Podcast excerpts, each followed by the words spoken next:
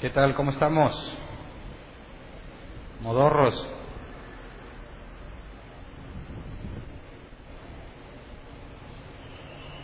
El día de hoy vamos a iniciar nuestro estudio del Evangelio de Lucas.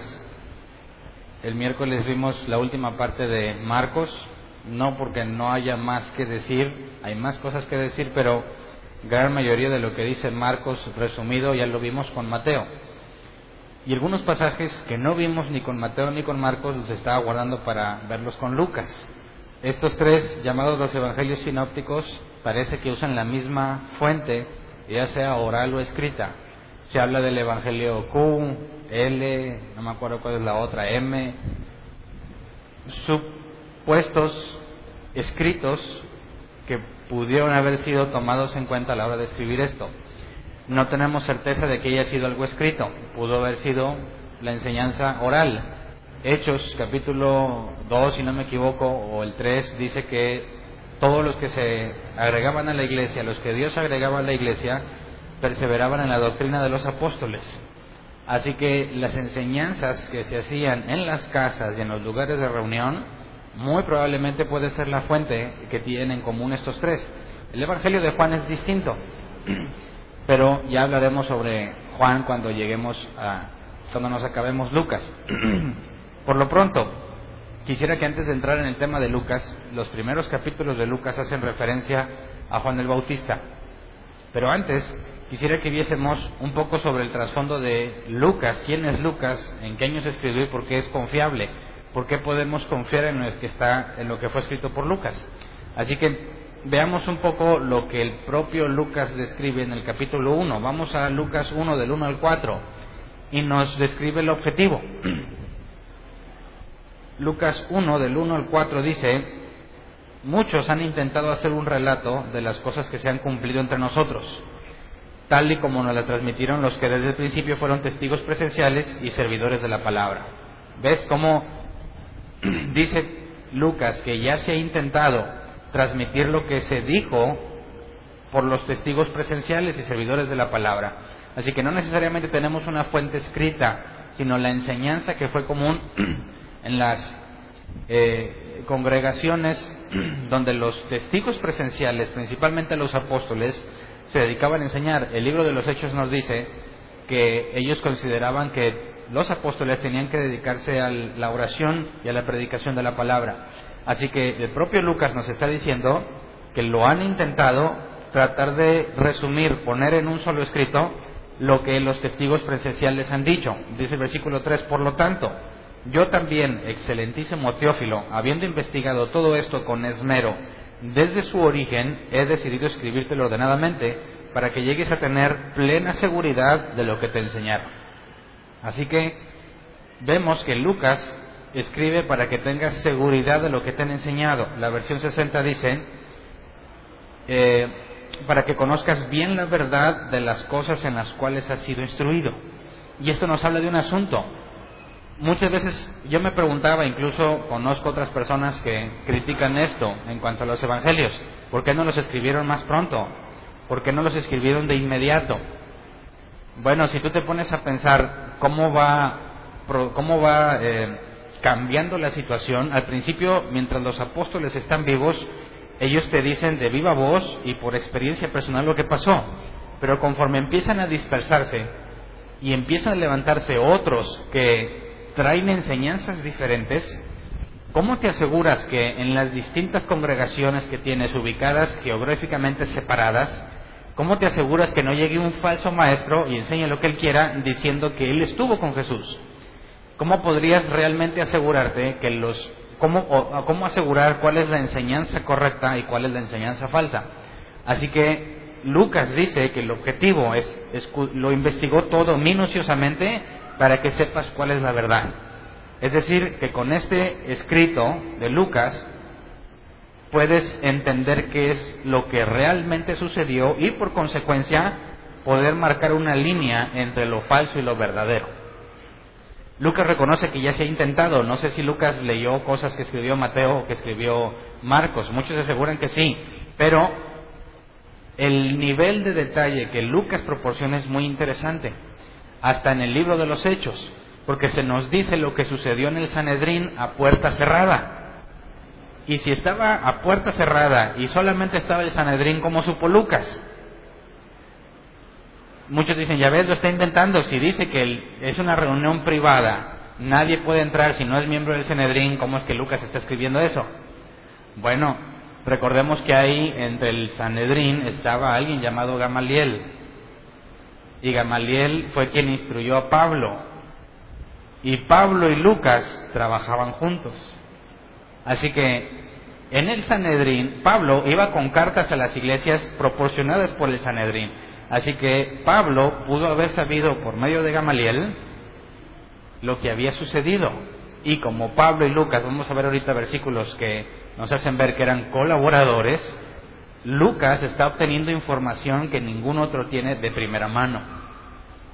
Hay más detalles que ahorita vamos a ver que nos hace concluir que la investigación de Lucas realmente fue minuciosa, porque nos dice detalles de lo que María, la madre de Jesús, sintió, lo que su prima Elizabeth hizo cuando María fue a visitarla. ¿Cómo pudo Lucas saber eso? Bueno, entrevistó a Elizabeth o entrevistó a María.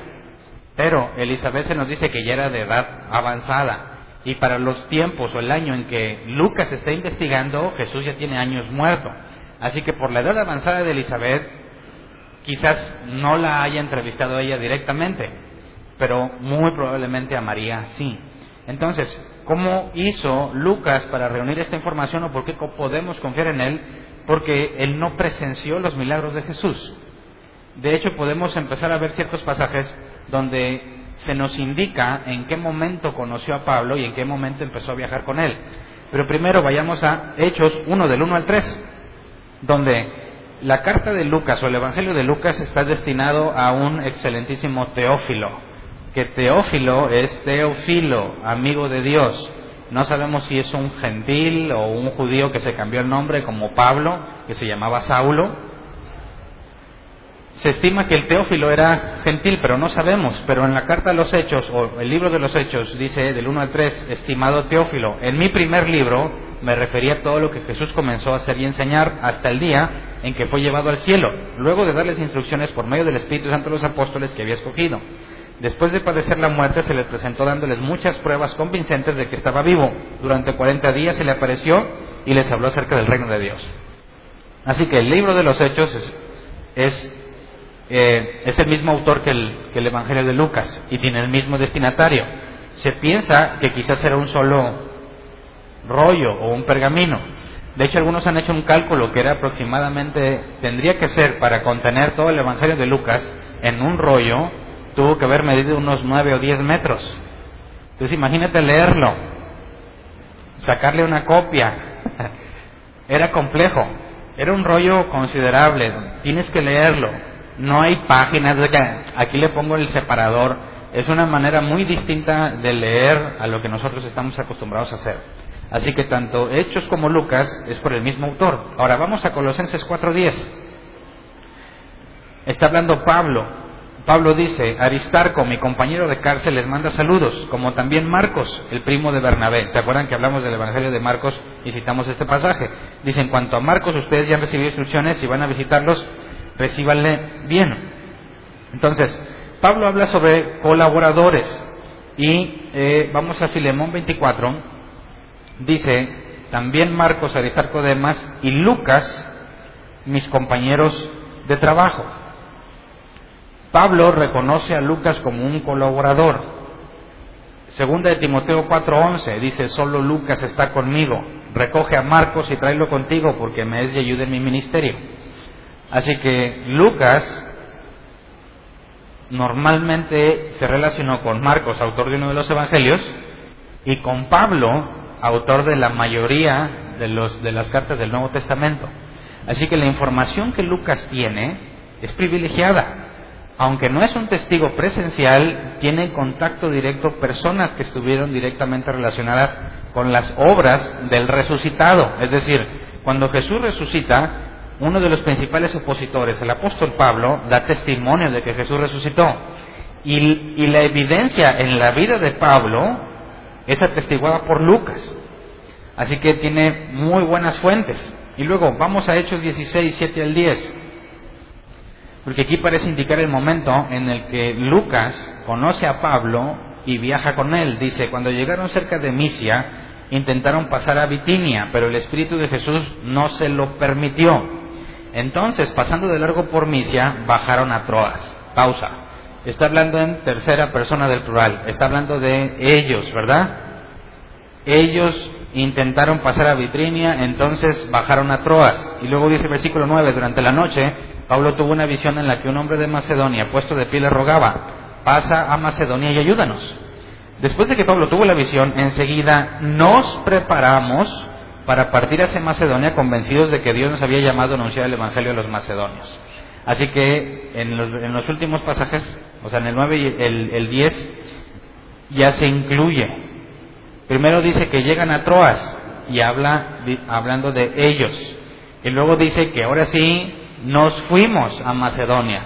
Entonces, parece indicar que en Troas es donde Lucas, Pablo y los que acompañaban a Pablo fueron persuadidos de que debían anunciar el Evangelio a los macedonios. Parece que a partir de este momento empiezan a viajar juntos. Entonces, Lucas ya no sabemos si se convirtió por la predicación de Pablo en Troas o si ya era convertido. Pero todo parece indicar que a partir de ese momento eh, viajan juntos. Así que Lucas registra eh, de una forma única detalles históricos, eventos que difícilmente los, los otros evangelios eh, registran, es decir, detalles muy minuciosos, principalmente históricos. Nos dice quién era tetrarca, procónsul, nos da información de los, los, gobernadores o los dirigentes en la ciudad en la que estaban gobernando que nos ayuda a ubicarnos en un periodo y comprobar si lo que está diciendo Lucas concuerda con la historia. Y concuerda. De hecho, he leído que aseguran que el Evangelio de Lucas es el mejor de los cuatro Evangelios por la información que provee y por la forma en que podemos validar lo que se escribió. Entonces, en cuanto a la persona de Lucas y con quién se relacionaba, podemos estar seguros que tenía información de primera mano, aunque no fue testigo presencial. Y segundo, la información histórica que provee es fácilmente validada por la historia, por fuentes externas al canon de la Biblia. Entonces, podemos confiar en lo que Lucas escribió bajo las normas que establecimos, ¿se acuerdan de las leyes de la ciencia forense? Todo documento histórico tiene que pasar por esas leyes. De hecho, les platiqué que muchos ateos historiadores no niegan el hecho de que hubo un tal Jesús, porque es citado incluso fuera de la Biblia. Hubo un tal Jesús que se proclamó como Hijo de Dios, que históricamente podemos estar seguros de que hacía milagros, de que fue crucificado, de que fue puesto en una tumba y que luego la tumba estuvo vacía. Así que históricamente es innegable, son innegables esos hechos. Tú interpretas la información como mejor te parezca. Pero entonces el Evangelio de Lucas nos va a proporcionar y vamos a ir viendo detalles muy valiosos y minuciosos sobre lo que estuvo pasando. Y llama la atención que Lucas es el único que registra asuntos del nacimiento de Jesús de la manera en que Lucas lo registra y antes de hablar de Jesús empieza a hablar de Juan el Bautista. Porque es tan importante para Lucas narrarnos cómo nace Juan el Bautista y luego nos narra cómo nace Jesús.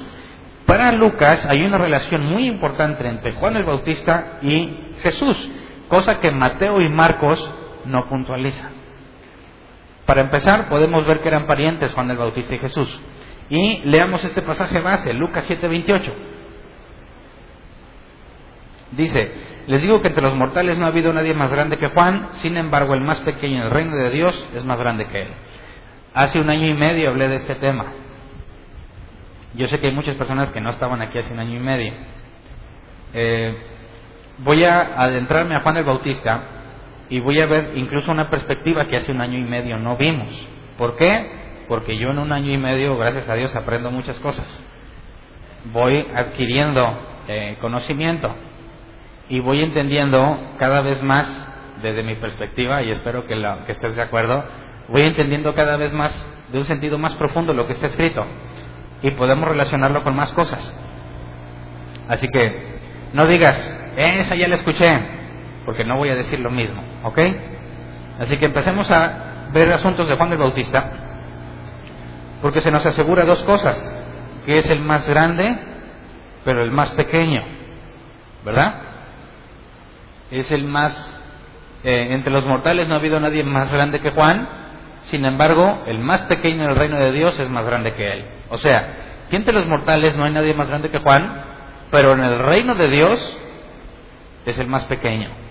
Nos está hablando de una persona que es la más grande y la más pequeña en condiciones diferentes. Y la idea es que al final de esta clase podamos entender por qué. No nada más porque es el más grande, porque según Jesús es más grande que Salomón, es más grande que David, es más grande que Elías.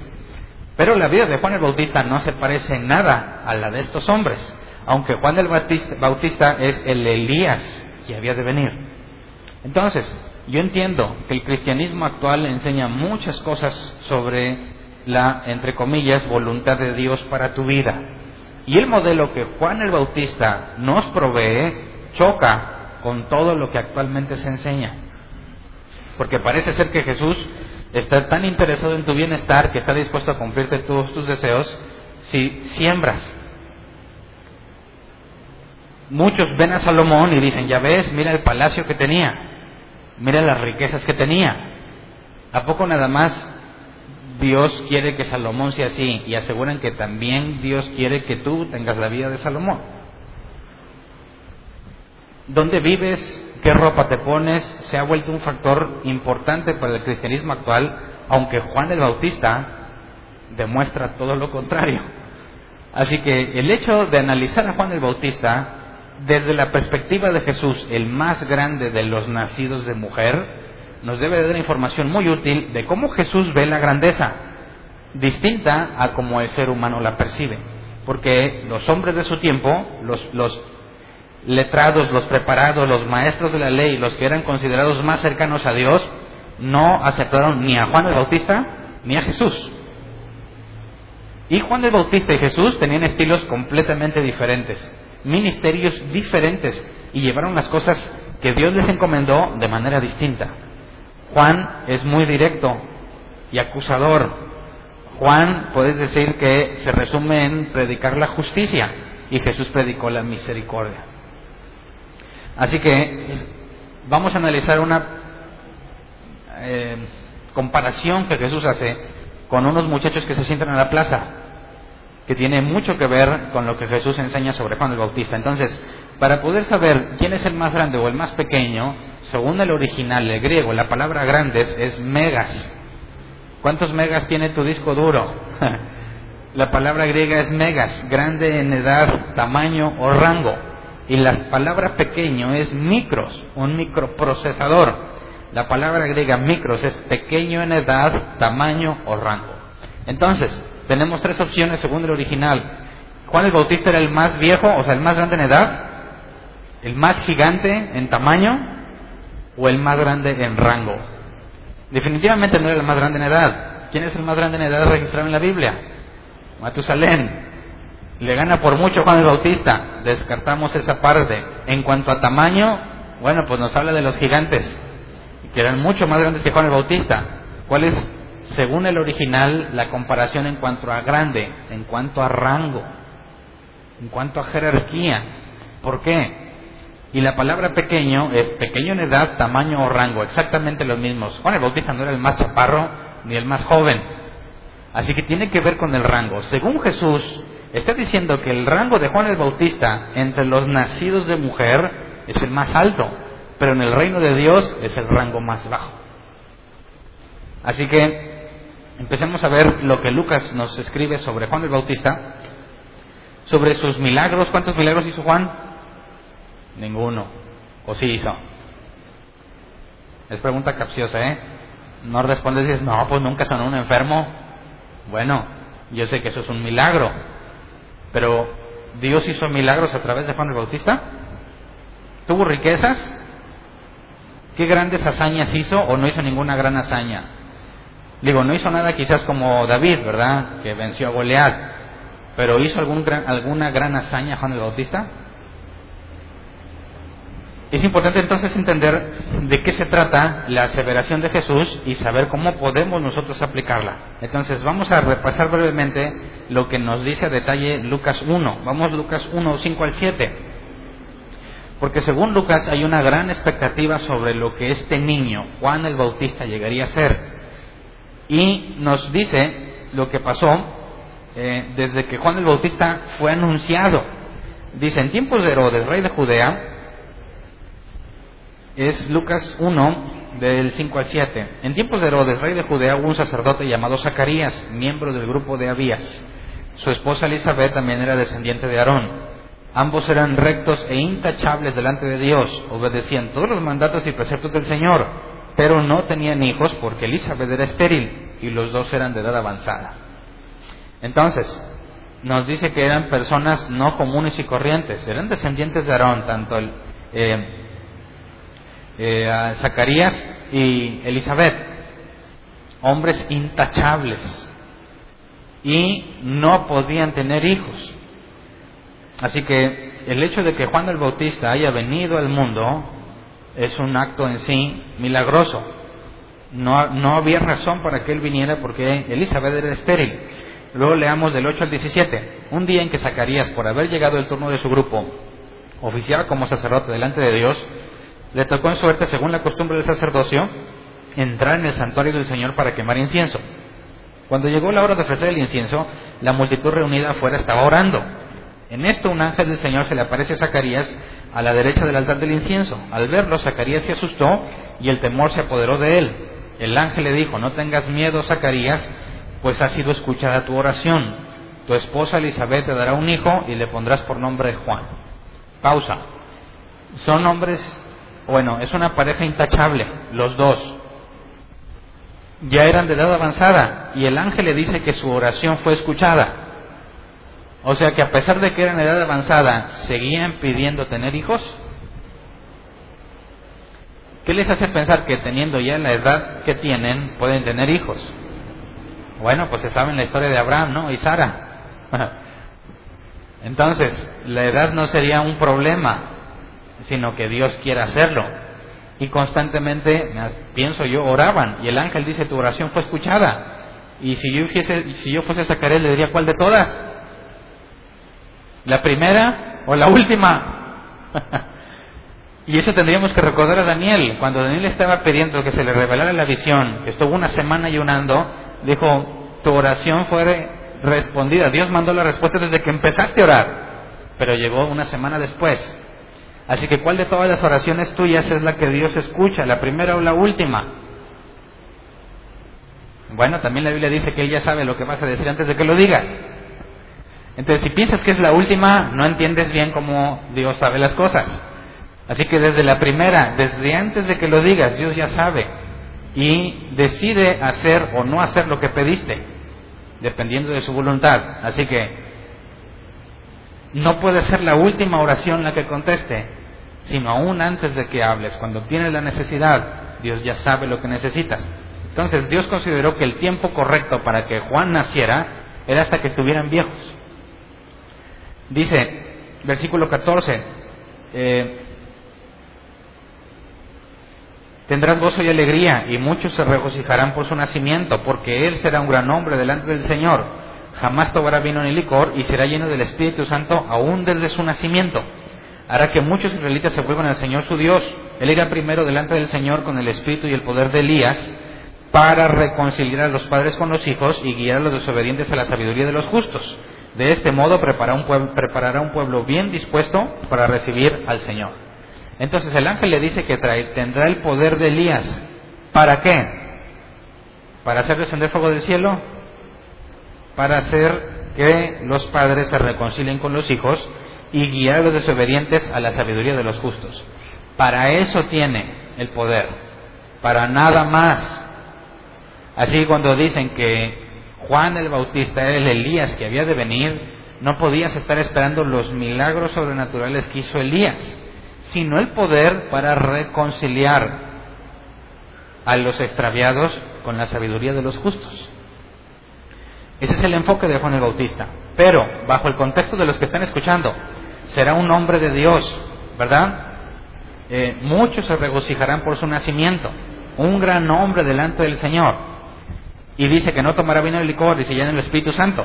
Si tú conoces las Escrituras, ¿quién fue el último que nació por voluntad de Dios en una familia donde no podían tener hijos y que tiene que guardar el voto del Nazareo?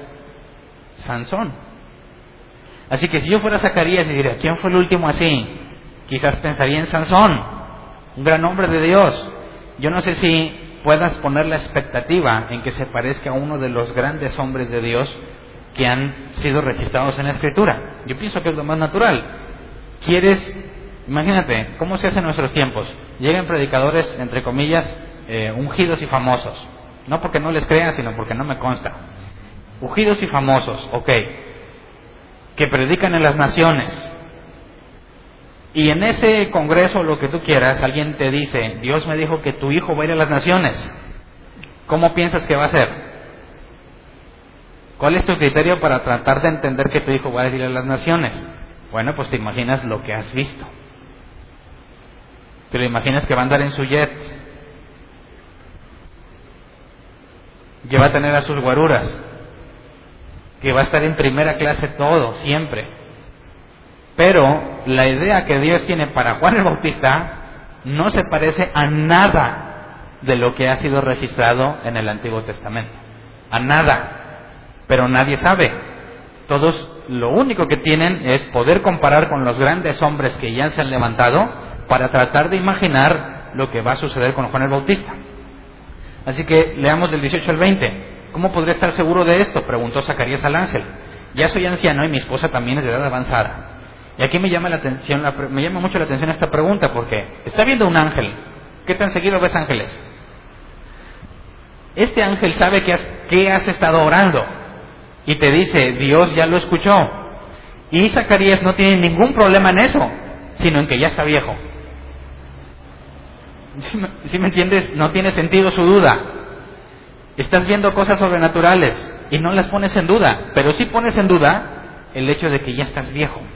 Y dice el versículo 19, eh, yo soy Gabriel y estoy a las órdenes de Dios, le contestó el ángel, he sido enviado para hablar contigo y darte estas buenas noticias, pero como no creíste en mis palabras, las cuales se cumplirán a su debido tiempo, te vas a quedar mudo, no podrás hablar hasta el día en que todo esto suceda. Así que este, este versículo me gusta un chorro, bastante, porque demuestra que las cosas no pasan porque crees, sino porque Dios dijo a pesar de lo que tú creas. ¿Me explico? Cuando dicen, créelo y lo vas a recibir, yo les diría este pasaje. Dice, como no creíste en estas cosas, las cuales se cumplirán en su debido tiempo, o sea, a pesar de que no crees, Dios lo dijo y se va a cumplir. No es la fe de Zacarías la que hace que las cosas pasen. Es que Dios lo ha dicho. Y me importa poco si crees o no. las cosas van a suceder porque Él dijo. Así que si Dios te dijo algo y tú no crees, no hace ninguna diferencia. Porque Dios lo va a hacer a pesar de tu incredulidad. Y eso te debe llevar a descansar. Porque no todos los días te levantas motivado, ¿verdad? No todos los días te sientes así como que, Dios y yo, no hombre, hay que dices, no hombre, ya no estoy cansado de este asunto. Y muchos te dicen, ah, no creíste, ya no te lo va a cumplir, le atas las manos a Dios. Si no le crees, dejas maniatado a Dios. Y dices, qué barbaridad. Es imposible maniatar a Dios. Nadie puede frustrar sus planes. Todo lo que sucede sucede porque lo ha dicho. Así que viene sobrando si le crees o no le crees. A Zacarías le dicen, ah, no crees, te voy a dar evidencia, te vas a quedar mudo. Eso es lo que te va a convencer. Te vas a quedar mudo hasta que las cosas que el ángel dijo se cumplan. Así que la evidencia no es, Señor, dame más fe. No, te voy a dejar mudo para que entiendas que lo que te estoy diciendo no depende de si crees o no, sino de que Dios lo ha dicho. Así que podemos descansar en eso. Si tú piensas que las cosas dependen de tu fe, estás en el hoyo. Estás en el hoyo literalmente, porque cuántas veces has dudado de las cosas que Dios va a hacer. No podrías sostenerte, no podrías, no, no recibirías nada. Y es peor que digas, esto lo tengo, porque tuve fe. ¿A quién le pones el crédito de lo que pasó? Te lo adjudicas. O esto sucedió porque tengo 20 años pidiéndoselo. Fíjate cómo le quitas la gloria a Dios, te la pones tú. No, las cosas van a pasar incluso si no se las has pedido.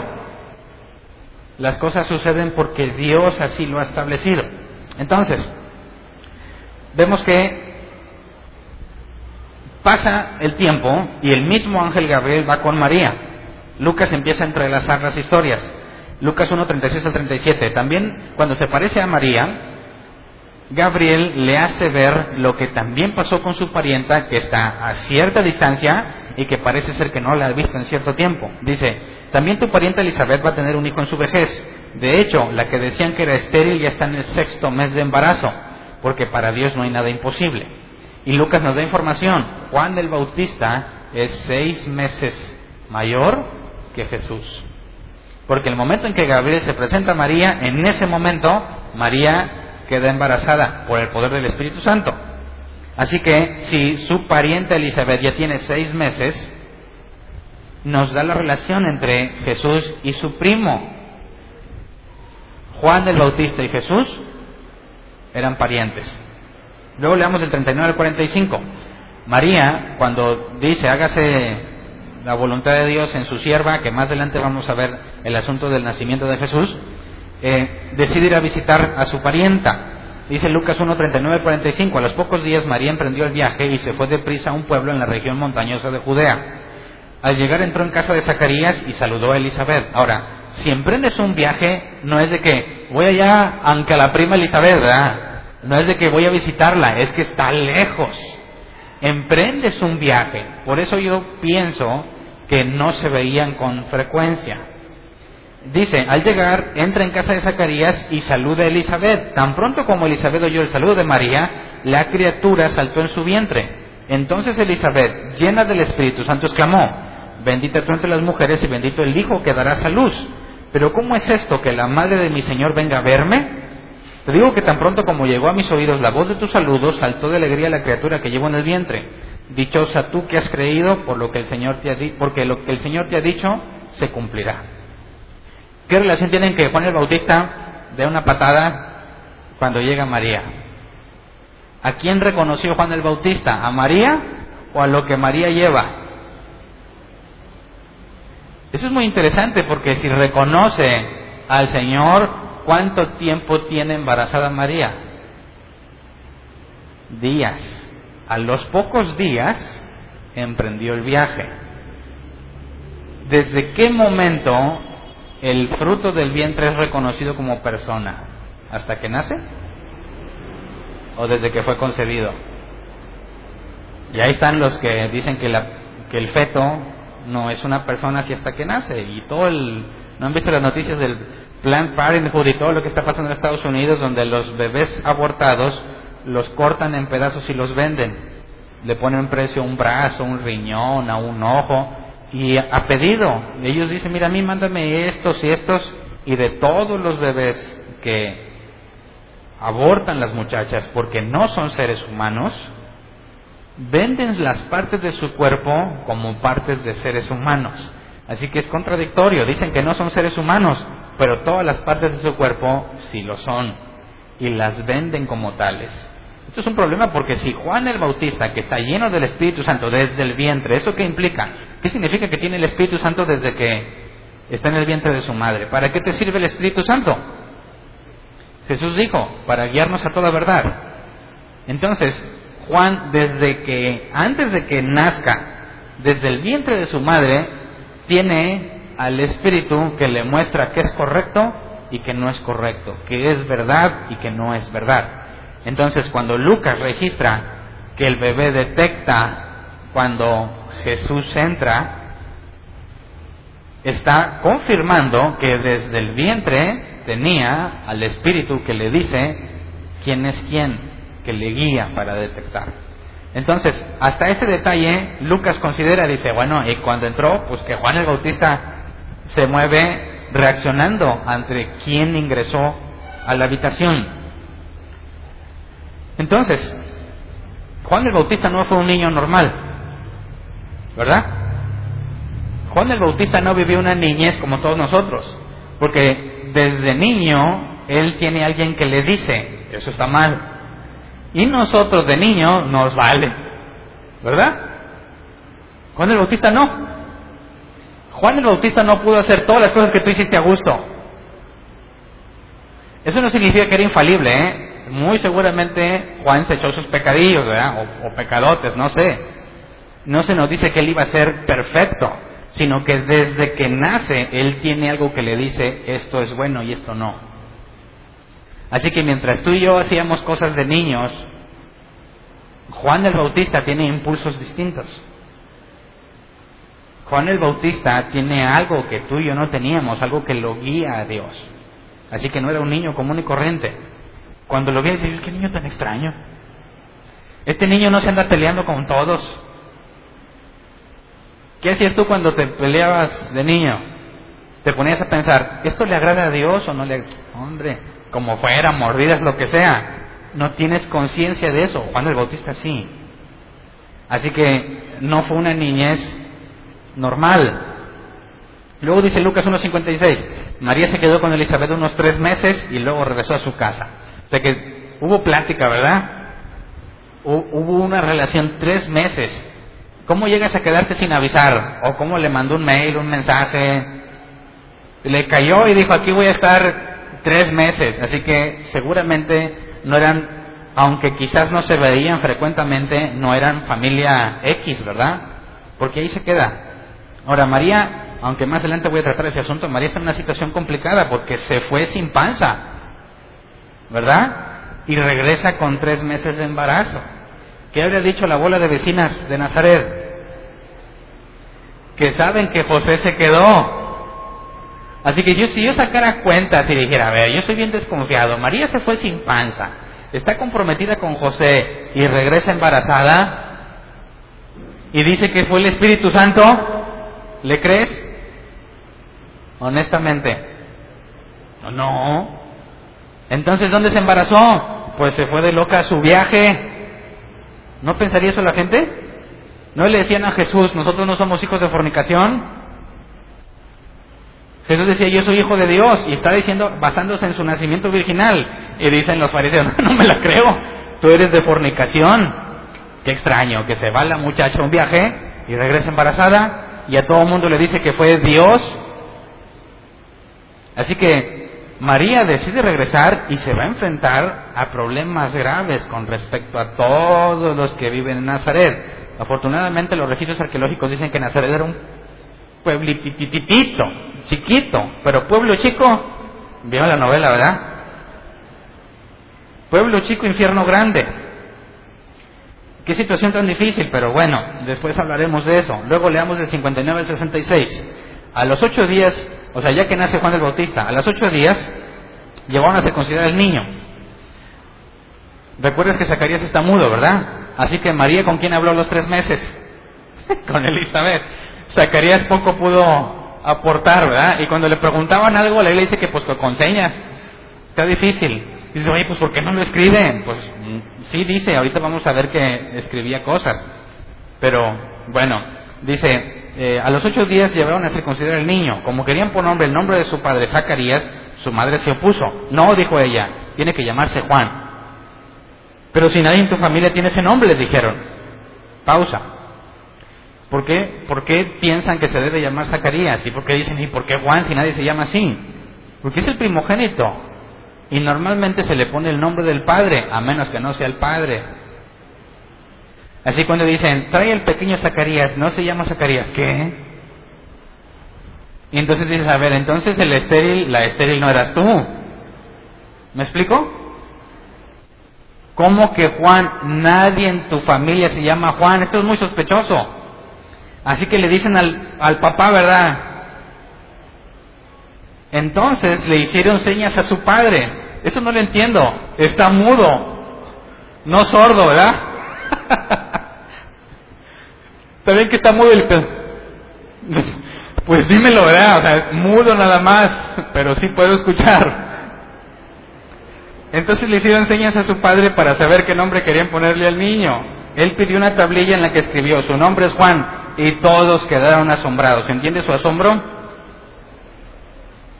Él, eh, dice, al instante se le desató la lengua, recuperó el habla y comenzó a alabar a Dios. Al que no le creyó, ¿verdad? Ahora sí, empieza a alabar a Dios porque a pesar de que él no creía, se cumplió lo que Dios dijo.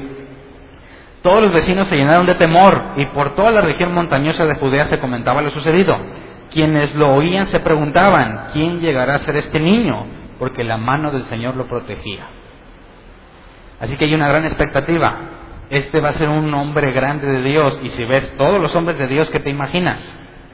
El punto es que Juan el Bautista no hizo nada que otro haya hecho.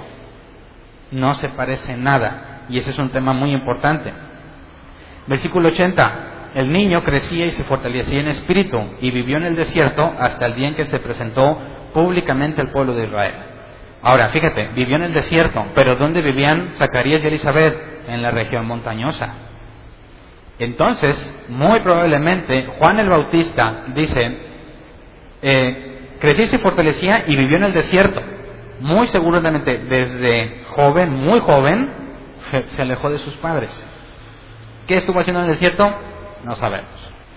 Hay muchas teorías en cuanto a los helenistas y gente que se reunía en el desierto a estudiar, pero siguen siendo conjeturas. No tenemos ningún dato que nos asegure con quién se reunía Juan el Bautista o de dónde aprendió. Pero nos dice que vivió en el desierto hasta que se presentó públicamente al pueblo de Israel. Luego vamos a Lucas 3 del 1 al 6, porque ante toda la expectativa de este niño, de lo que este niño va a llegar a ser, nos empieza a dar información. Lucas 3 del 1 al 6, en el año 15 del reinado de Tiberio César, Poncio Pilato gobernaba la provincia de Judea. Herodes era tetrarca en Galilea su hermano, Felipe en Iturea, y Traconite y Lisanías en Abilene. El sumo sacerdocio le ofrecían a Anás y Caifás. En aquel entonces la palabra de Dios llegó Juan, a Juan hijo de Zacarías en el desierto. Fíjate todos los datos que te da, ¿verdad? ¿Para qué? Digo, si yo lo estoy leyendo, digo, a mí qué me importa quién era el gobernador de aquí, de acá, de acá es que por eso es importante ver que el objetivo es que conozcas la verdad. Y Lucas te está proporcionando datos que puedes verificar. De manera que te está dando evidencia de que lo que está escribiendo no es inventado, sino que sucede en un tiempo, espacio definido, con ciertas características en los pueblos vecinos, gobernantes, que fácilmente puedes buscar en la historia y ubicar. Por eso dicen que es el mejor evangelio porque te da datos tan específicos que te ayudan a determinar qué año o en qué situación se estaba viviendo en aquel entonces. Dice, Juan recorría, versículo 3, toda la región del Jordán predicando el bautismo de arrepentimiento para el perdón de pecados. O sea, que en aquel entonces la palabra de Dios llegó a Juan en el desierto. Y entonces Juan empezó a recorrer toda aquella región predicando el bautismo de arrepentimiento para perdón de pecados. Y esto es radical porque el perdón de pecados se obtenía mediante sacrificios en el templo. Y Juan le está diciendo, no, bautízate. Hay un cambio. ¿Qué es lo que Juan está anunciando?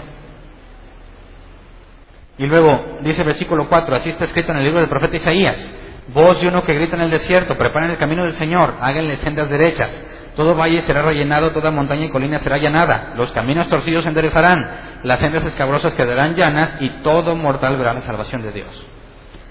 Está citando lo que Isaías dice y que lo que Juan el Bautista está haciendo es lo que Isaías dijo que se haría.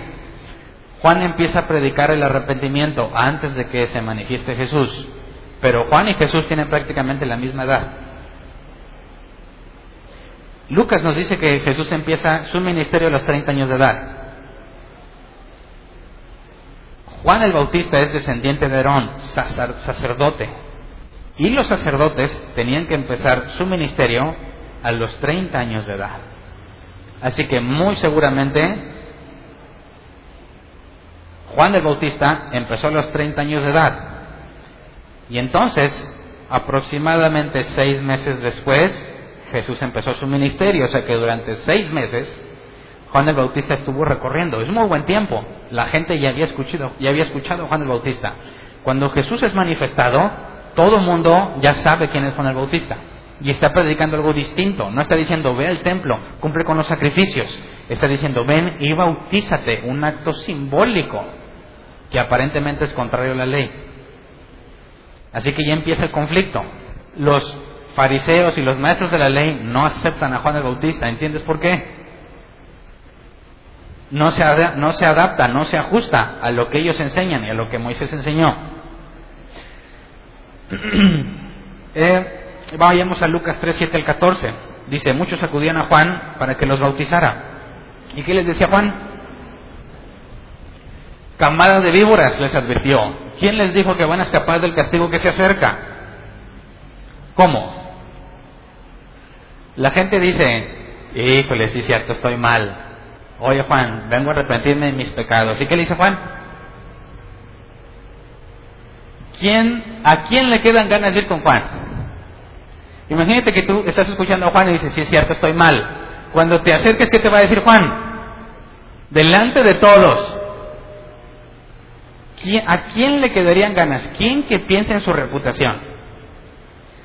¿Quién que piense en su imagen querría ir a que te dé una buena arrastrada a Juan el Bautista porque intentas obtener perdón?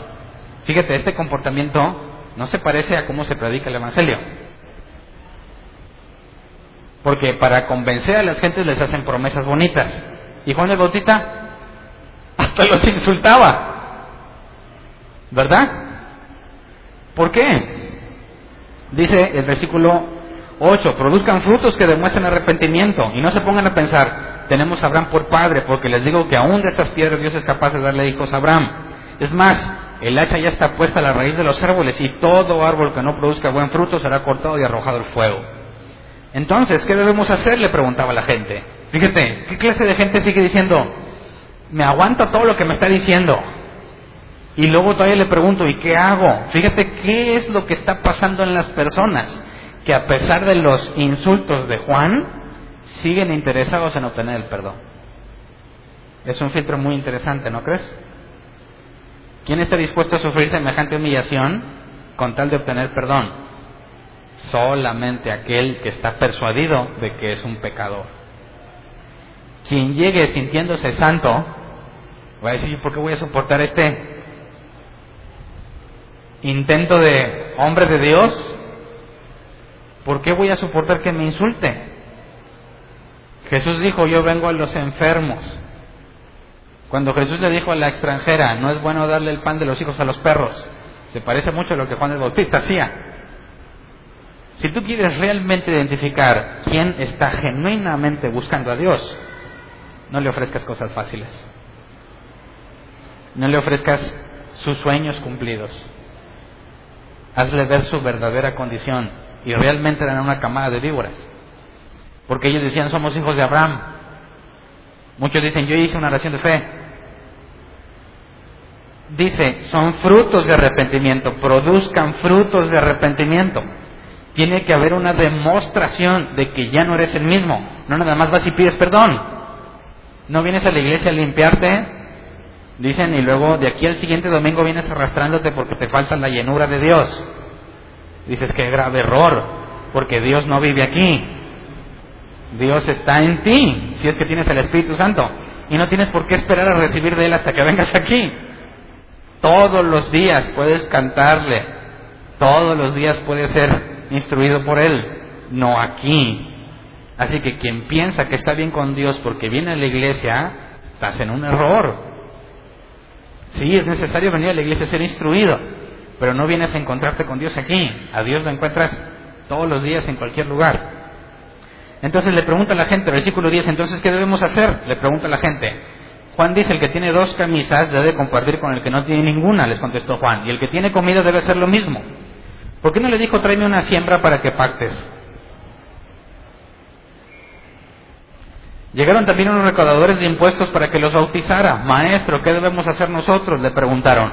No cobres más de lo debido, le respondió. ¿Y nosotros qué debemos hacer? Le preguntaron los soldados. No extorsionen a nadie ni hagan denuncias falsas, más bien confórmense con lo que les pagan. Esa es la evidencia del perdón. Hipócritas, no vengan aquí diciendo, y es que yo soy esto. No, produce frutos de arrepentimiento. ¿Cuáles son esos frutos? Uno de ellos es el contentamiento. No hagas tranza porque ganas poco. Confórmate con el dinero que ingresa. ¿Qué no es mediocridad? Es mediocridad para el que no entiende que hay un Dios soberano. Si tú piensas que depende de ti y que todo depende de tu esfuerzo, pues échale todas las ganas que quieras. Pero aquel que sabe que hace lo que le corresponde y aún así no se multiplican los ingresos, oye, hay un Dios que tiene control de todo. Pero tampoco me estoy rascando la panza esperando que Dios me traiga dinero, ¿verdad? Pero fíjate cómo Juan habla de Dios. Luego, vamos a Lucas 3, 15 al 17. La gente empieza a preguntarse si Juan es el Cristo. Y esta actitud me, agrada mucho. Lucas 3, 15 al 17. La gente estaba a la expectativa y todos se preguntaban si acaso Juan sería el Cristo. Yo los bautizo a ustedes con agua, le respondió Juan a todos, pero está por llegar uno más poderoso que yo, a quien ni siquiera merezco desatar la correa de sus sandalias. Él los bautizará con el Espíritu Santo y con fuego. Tiene el rastrillo en la mano para limpiar su era y recoger el trigo en su granero. La paja, en cambio, la quemará con fuego que nunca se apagará. Entonces, Juan se ubica muy por debajo de Jesús. Y dice, ni siquiera soy digno de desatar la correa de las sandalias, una actividad de esclavo. Juan, a quien Jesús le llama el más grande, no se, no se ve a sí mismo como el más grande, comparado con Jesús. Por eso, cuando te empiezas a sentir muy espiritual y sabio y que entiendes la Biblia, ¿con quién te estás comparando? Nunca te debes de comparar con uno de tus hermanos, porque según Jesús todos somos hermanos y tenemos un solo maestro. Hay que compararte con él. Y nunca, nunca vas a llegar a la conclusión de que eres grande cuando te comparas con Jesús. Así que Juan el Bautista nos da el parámetro correcto. Tú no puedes compararte con los demás. La comparación es hacia Jesús y no merecemos nada porque Él nos salvó. A pesar de que Jesús le llama como el más grande, Juan el Bautista tiene los pies en la tierra. Aparte, Juan el Bautista nunca oyó que Jesús dijo que Él era el más grande. Leamos eh, Juan 1, 29 al 34. Dice, al día siguiente Juan vio a Jesús que se acercaba a Él y dijo, aquí tienen al Cordero de Dios que quita el pecado del mundo. De este hablaba yo cuando dije, después de mí viene un hombre que es superior a mí, porque existía antes que yo. Yo ni siquiera lo conocía, pero para que él se revelara al pueblo de Israel, vine bautizando con agua. Juan declaró, vi el Espíritu descender del cielo como una paloma y permanecer sobre él. Yo mismo no lo conocía. Y podía decir, a pesar de que es mi primo, yo mismo no lo conocía, pero el que me envió a bautizar con agua me dijo, aquel sobre quien veas que el Espíritu desciende y permanece, es el que bautiza con el Espíritu Santo. Yo lo he visto y por eso testifico que este es el Hijo de Dios. Así que Juan está seguro de que aquel que él anuncia es su primo, es su pariente, es Jesús. Está plenamente seguro. Y a raíz de ese momento, al menos dos de sus discípulos lo dejaron y se fueron con Jesús. Leamos Lucas 3, 18 al 20. Dice, con muchas otras palabras exhortaba Juan a la gente y les anunciaba las buenas nuevas. Pero cuando reprendió al tetrarca Herodes por el asunto de su cuñada Herodías y por todas las otras maldades que había cometido, Herodes llegó hasta el colmo de encerrar a Juan en la cárcel. ¿Por qué Juan regañaba a Herodes? Yo lo quiero mencionar porque he escuchado que mucha gente quiere hacer lo mismo que Juan el Bautista. Ven a alguien que anda mal y quieren ir a decírselo, ¿verdad? Tú estás mal y estás en pecado. Y dices, ¿por qué? ¿Por qué andas acusando a la gente? Mira Juan el Bautista, que al mismo Herodes le decía. Así que eso justifica que cuando tú ves que alguien está haciendo algo malo, vayas y se lo eches en cara. No, porque Juan está hablando con Herodes, pero ¿quién era Herodes? ¿Por qué se toma la autoridad para regañarlo. Leamos 1 de Corintios 5, 9 al 13. Dice el apóstol Pablo, por carta ya les he dicho que no se relacionen con personas inmorales. Por supuesto no me refería a la gente inmoral de este mundo, ni a los avaros, estafadores o idólatras. En tal caso, tendrían ustedes que salirse de este mundo. Pero en esta carta quiero aclararles que no deben relacionarse con nadie que llamándose hermano sea inmoral o avaro, idólatra, calumniador, borracho o estafador. Con tal persona ni siquiera deben juntarse para comer. ¿Acaso me toca a mí juzgar a los de afuera? ¿No son ustedes los que deben juzgar a los de adentro? Dios juzgará a los de afuera. Expulsen al malvado de entre ustedes. Entonces, este pasaje claramente demuestra que tú no tienes por qué andarle haciendo ver sus errores a nadie que no sea creyente. ¿Verdad? Entonces, no andes haciendo eso en Facebook. Ustedes los católicos, mormones, testigos de Jehová, ateos, lo que sea, son unos pecadores y que no sé qué. ¿Dónde dice la Biblia que puedes hacer eso? Al contrario, dice a los de afuera, Dios los juzga, no tú. Tú juzgas a los de adentro, a los que se llaman hermanos y no se portan como tales. Entonces, ¿por qué reprende a Herodes? No puede ser de los de afuera, porque Herodes era judío, convertido al judaísmo, desde el padre de Herodes, Herodes el Grande, el que mandó matar a los niños cuando le, los sabios le anunciaron del nacimiento del Mesías. Él se convirtió al judaísmo y la historia dice que se casó con la hija del sumo sacerdote. Su esposa, eh, eh, um, aquí tengo el nombre del sumo sacerdote, Simeón Boetos.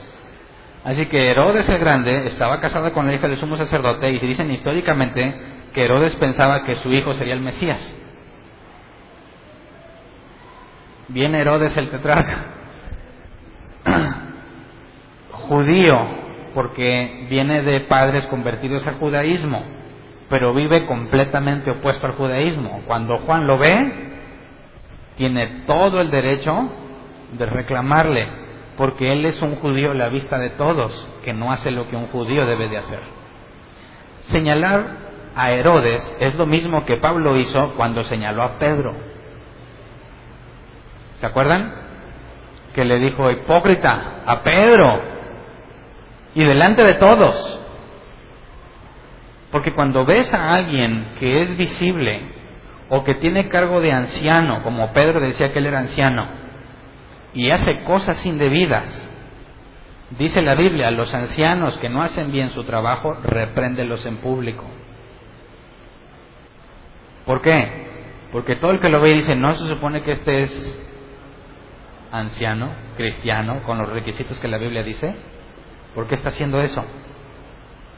Y la tarea es reprenderlo públicamente. No te puedes esperar a que, a ver, vamos acá, aparte tú y yo, mira, necesito que entiendas, no puedes hacer eso porque todos lo vieron. Y necesitas que todos los que lo están viendo entiendan que eso está mal hecho. Así que eso es lo que Juan está haciendo con Herodes. Está señalando públicamente ante una imagen visible, es el, el encargado ante el imperio romano y se llama a sí mismo judío y está en una relación de matrimonio con la ex esposa de su hermano y está prohibido. Levítico lo dice. Así que no trates de hacerle a Juan el Bautista, a menos que no sea de la iglesia y a menos que tenga un cargo visible, porque la Biblia dice que solo a los ancianos se les reprende en público, a los demás no. Así que los ancianos, aguas. Cualquiera puede, obviamente con información bíblica, ¿verdad? Con sustento bíblico, dejar en evidencia lo que estás haciendo. Ahora, vamos para avanzar en el tema, Lucas 7, 18 al 23. Dice, los discípulos de Juan le contaron todo esto. Él llamó a dos de ellos y los envió al Señor a preguntarle, Juan ya está encarcelado manda a dos de sus discípulos, de los que le quedaron, de los que no se fueron con Jesús, de los que se quedaron fiel a Juan. ¿Por qué, habrán quedado, ¿Por qué se habrán quedado con Juan? No sé si te lo has preguntado. Juan dice, este es el Mesías que debe venir. Y ellos dicen, ah, pero yo como quiera sigo contigo, Juan. Qué extraño, ¿no? ¿Por qué razón seguirías con Juan si la salvación viene por medio del Mesías? Pero bueno, ellos se quedan con Juan y mandan preguntarle a Jesús, ¿eres tú el que ha de venir o debemos esperar a otro? Cuando se acercaron a Jesús, ellos le dijeron, Juan el Bautista nos ha enviado a preguntarte, ¿eres tú el que ha de venir o debemos esperar a otro? En ese mismo momento Jesús sanó a muchos que tenían enfermedades, dolencias y espíritus malignos, y les dio la vista a muchos ciegos. Entonces le respondió a los enviados, vayan y cuéntenle a Juan lo que han visto y oído. Los ciegos ven, los cojos andan, los que tienen lepra son sanados, los sordos oyen, los muertos resucitan y a los pobres se les anuncia las buenas nuevas. Dichoso el que no tropieza por causa mía. Así que le está diciendo que sí o que no. ¿Qué le dijo? ¿Que sí o que no? Le dijo Jesús, sí soy el que ha de venir y no esperes a otro. Le dijo, no soy el que ha de venir y espera otro. No le está mandando una respuesta contundente, no le está diciendo sí o no, le está diciendo, Juan, juzga tú. Y eso es lo que Dios muchas veces hace con nosotros, ¿verdad? Tú le dices, Dios, respóndeme, sí o no. Y Dios no te dice ni sí ni no. Como Jesús le manda decir a Juan, juzga tú. ¿En qué tiene que juzgar? ¿Qué es lo que Jesús está diciendo entre líneas? Consulta la escritura. ¿Qué dice la Biblia? Vamos a Salmo 72, 12 al 13. Sobre el Mesías dice, Él librará al indigente que pide auxilio y al pobre que no tiene quien lo ayude. Se, se compadecerá del desvalido y del necesitado y a los menesterosos les salvará la vida.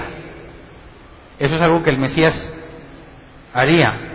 Isaías 29, 18 al 19. En aquel día podrán los sordos oír la lectura del rollo y los ojos de los ciegos podrán ver desde la oscuridad y la penumbra. Los pobres volverán a alegrarse en el Señor, los más necesitados se regocijarán en el Santo de Israel. ¿Jesús hizo algo así? Sí. ¿Dónde dice, ¿Y dónde dice la Biblia que Jesús tenía que hacer milagros? ¿Qué dice ahí? En aquel día podrán los sordos oír la lectura y los ojos de los ciegos podrán ver desde la oscuridad y la penumbra. ¿Es eso milagroso? El Mesías tenía que hacer eso. Y Jesús, cuando le preguntan a los discípulos de Juan, Dice, espérate, y empieza a hacer todo ese tipo de cosas. Allí en presencia de los enviados de Juan, Isaías 35 del 5 al 7, se abrirán entonces los ojos de los ciegos y se destaparán los oídos de los sordos, saltará el cojo como un ciervo y gritará de alegría la lengua del mudo. ¿Cómo es que salta un cojo? ¿Así? ¿Está infeliz? ¿O ya no está cojo y por eso salta? Ahora, la palabra cojo es porque le falta un pie o porque está lisiado. tanto el que no podía caminar como al que le faltara algún pie cabe dentro de lo que la palabra dice, un desvalido. ¿Jesús hizo cosas de esas? Sí. Dice, porque aguas brotarán en el desierto y torrentes en la sequedad, la arena ardiente se convertirá en estanque, la tierra sedienta en manantiales burbujeantes, las guaridas donde se tendían los chacales serán morada de juncos y papiros. Nos habla de la abundancia del, del agua que iban a percibir. Jesús dijo, quien beba de esta agua no tendrá sed jamás. Isaías 61, del 1 al 3, el Espíritu del Señor Omnipotente está sobre mí, por cuanto me ha ungido para anunciar buenas nuevas a los pobres. Me ha enviado a sanar a los corazones heridos, a proclamar liberación, liberación a los cautivos y libertad a los prisioneros, a pregonar el año del favor eh, del y el día de la venganza de nuestro Dios, a consolar todos los que están de duelo y a confortar los dolientes de Sión me ha enviado a darles una corona en vez de cenizas, aceite de alegría en vez de luto, traje de fiesta en vez de espíritu de desaliento. Serán llamados roble de justicia, plantío del Señor para mostrar su gloria. ¿Esto lo hizo Jesús también? Sí. Así que le dice a Juan, ve, platíquenle lo que vieron. No le cita la escritura. Le dice, mira, todo esto ha pasado. Díganle a Juan que tome su decisión, que juzgue según la evidencia. Jesús dijo que él hizo lo que estaba escrito de él. Y esa es la respuesta que le manda Juan. Juan pierde la seguridad cuando está encarcelado, ¿verdad? ¿Cuál es la buena noticia que le pasó a Zacarías? Que no depende de tu confianza, no depende de tu fe, sino de que Dios lo va a hacer. Entonces, Juan dijo, yo vi la señal que Dios me dio, y Él es el Cordero, Él es el Hijo de Dios. Y luego en la cárcel eh, vayan a pregúntenle si es él.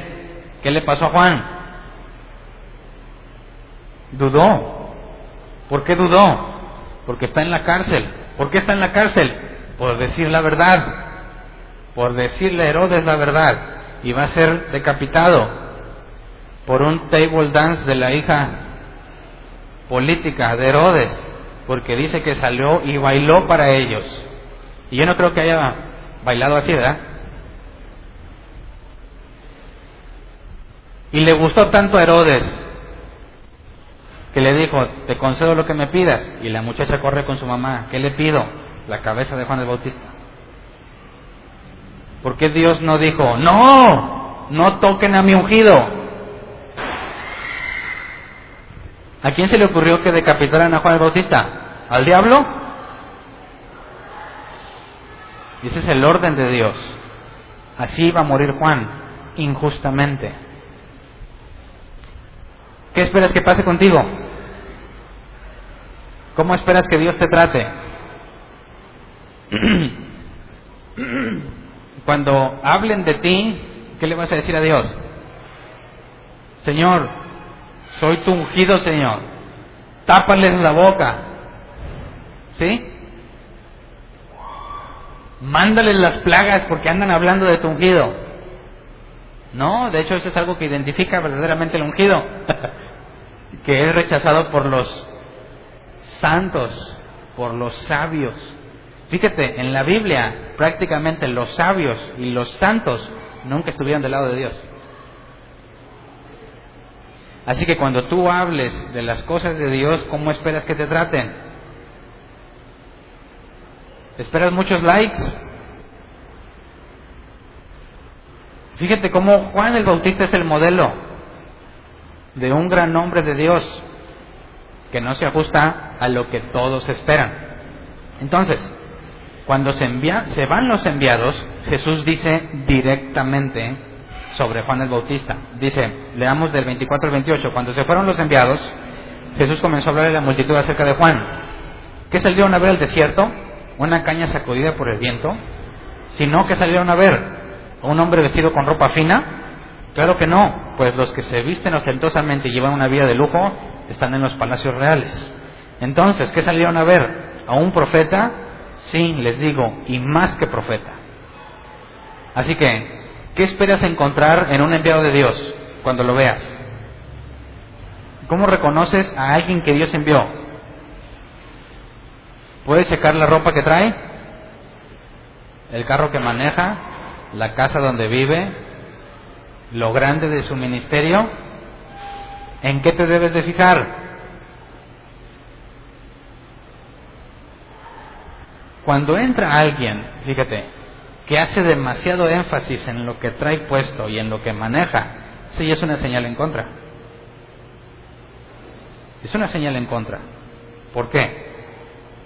Porque quien es enviado por Dios, ¿de quién debe hablar?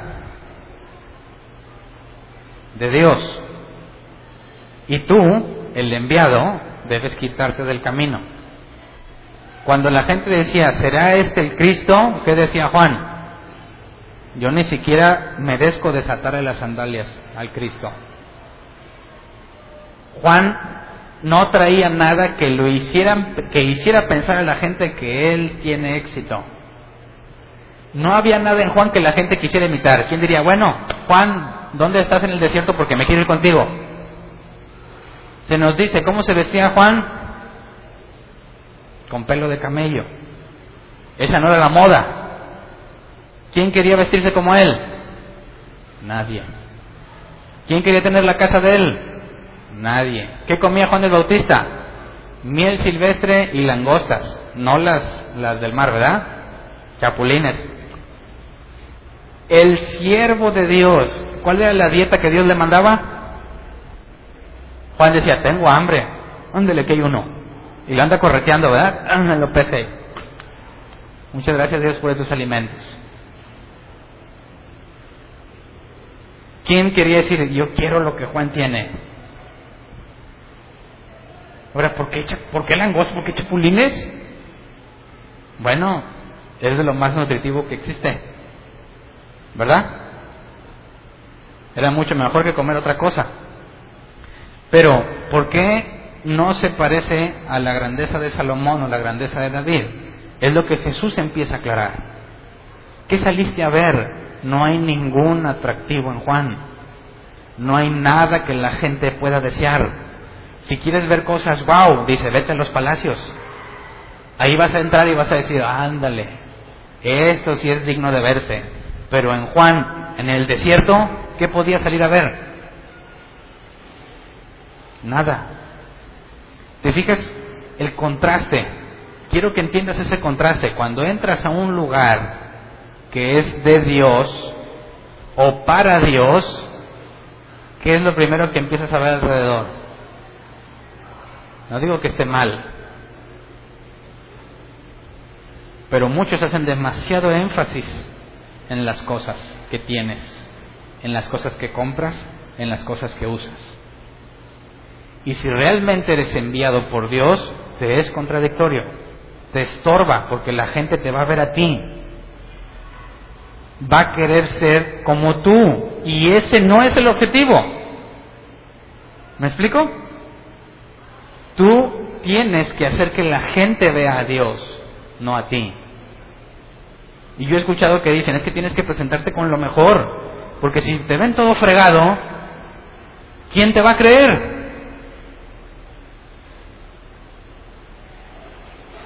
¿Quién te va a creer si andas todo amolado? ¿Quién? No tienes que presentarte como alguien exitoso para que digan, le creo, mira cómo él anda, yo quiero lo mismo. No, no, no, no, no. No debes limitar al que está hablando. El que está hablando debe ser transparente. El que está hablando debe mostrar a aquel que lo mandó. Así que Jesús empieza a señalar eso. ¿Qué estás? La gente sale a buscar a Juan el Bautista. ¿Por qué? No hay ningún atractivo en él. ¿Quién se interesaría por ir a escucharlo? ¿No hace nada milagroso? ¿O sí? Sí hace cosas milagrosas, pero no como las esperamos. Dice el versículo 27, este es de quien está escrito.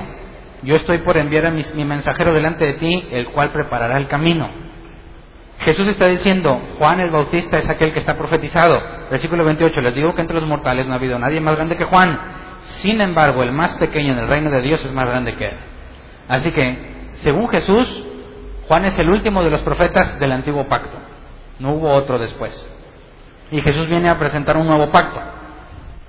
Juan el Bautista les habla a los del viejo pacto y les pide que se arrepientan no conforme al viejo pacto, sino mediante una forma distinta, que es el bautismo. Y dice, yo bautizo en agua, pero viene uno que los va a bautizar en fuego y en el Espíritu Santo. Así que el que proclama al Señor está proclamando un cambio en la forma en la que Dios se reconcilia con el pueblo. Y no hay ningún atractivo en él. Dice, leamos el 29 al 35. Al oír esto, todo el pueblo y hasta los recaudadores de impuestos reconocieron que el camino de Dios era justo y fueron bautizados por Juan. Pero los fariseos y los expertos de la ley no se hicieron bautizar por Juan, rechazando así el propósito de Dios respecto a ellos. Entonces, ¿con qué puedo comparar, a la gente de esta generación? ¿A quién se parecen ellos? Se parecen a niños sentados en la plaza que se gritan unos a otros. Tocamos la flauta y ustedes no bailaron. Entonamos un canto fúnebre y ustedes no lloraron. Porque vino Juan el Bautista que no comía ni bebía vino y ustedes dicen tiene un demonio.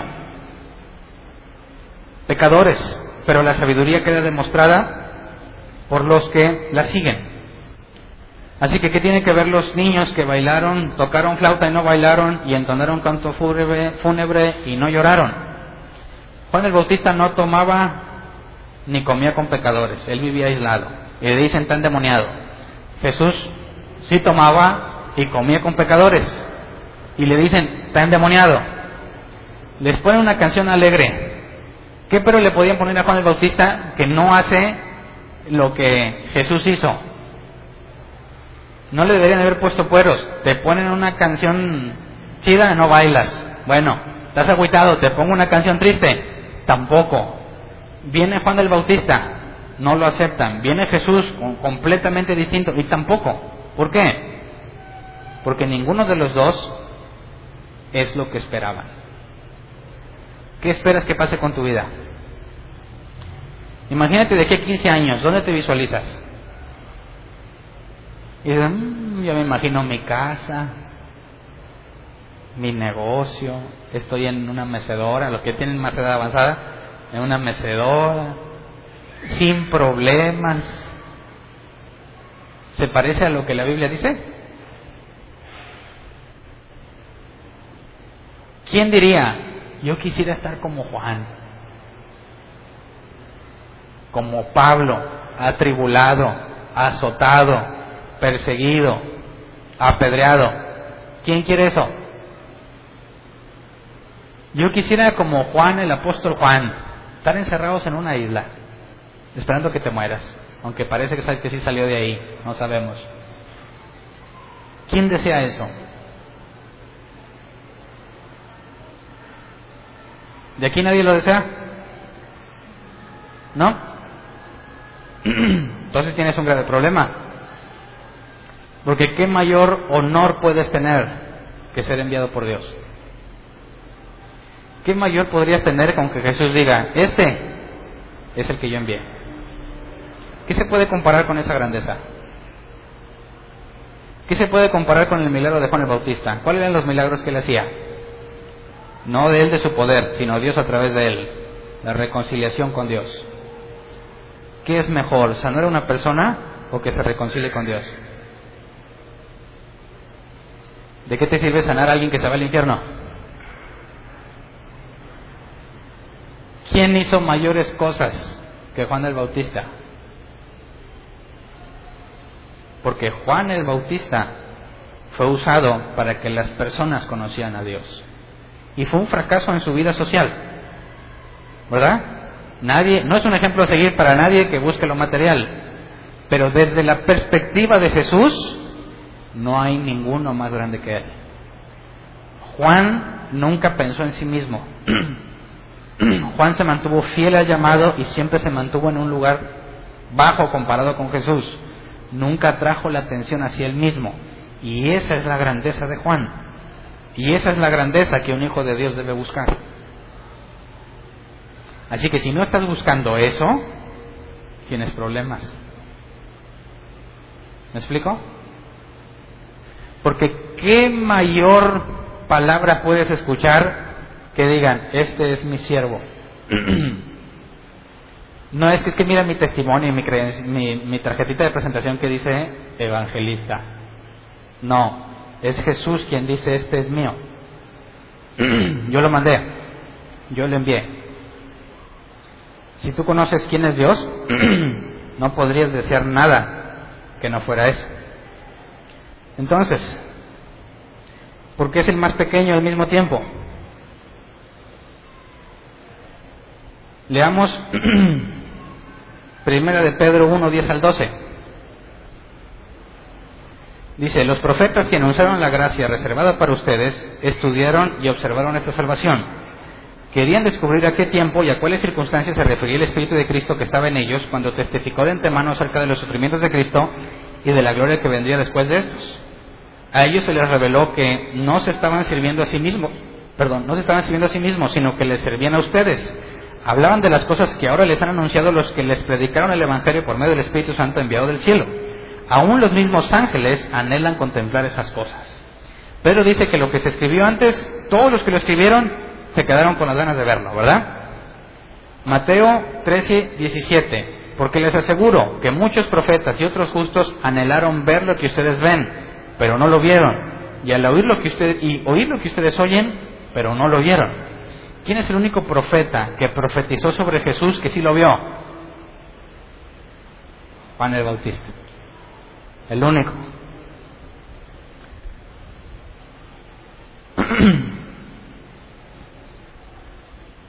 Es el más grande de los profetas, es el enviado a preparar el camino y es el único profeta que se le concedió ver en persona lo que profetizó. Pero se quedó en el viejo pacto. Él no es de la iglesia, no formó parte de la iglesia. En el reino de Dios el que se predica ahora, el más pequeño es más grande que Juan, porque estás viendo cosas y viviendo cosas que Juan no vivió. Así que si Juan despreció su vida como lo hizo, sin experimentar lo que tú experimentas, ¿por qué tú no?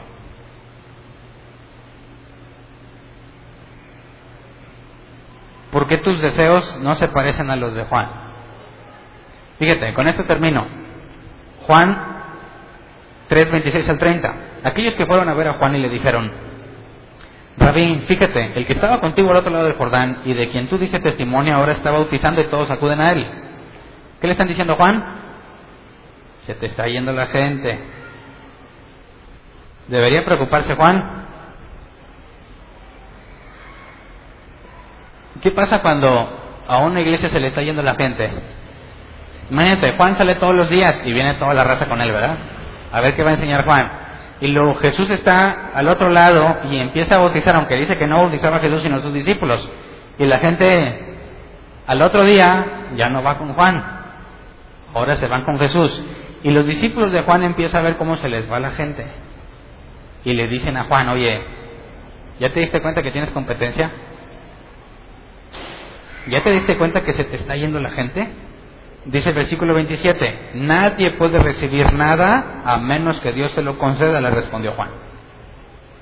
¿Qué está diciendo Juan? Si la gente se está yendo, porque Dios así lo puso. Y si la gente se está yendo con Jesús, es porque Dios los está llevando a Jesús.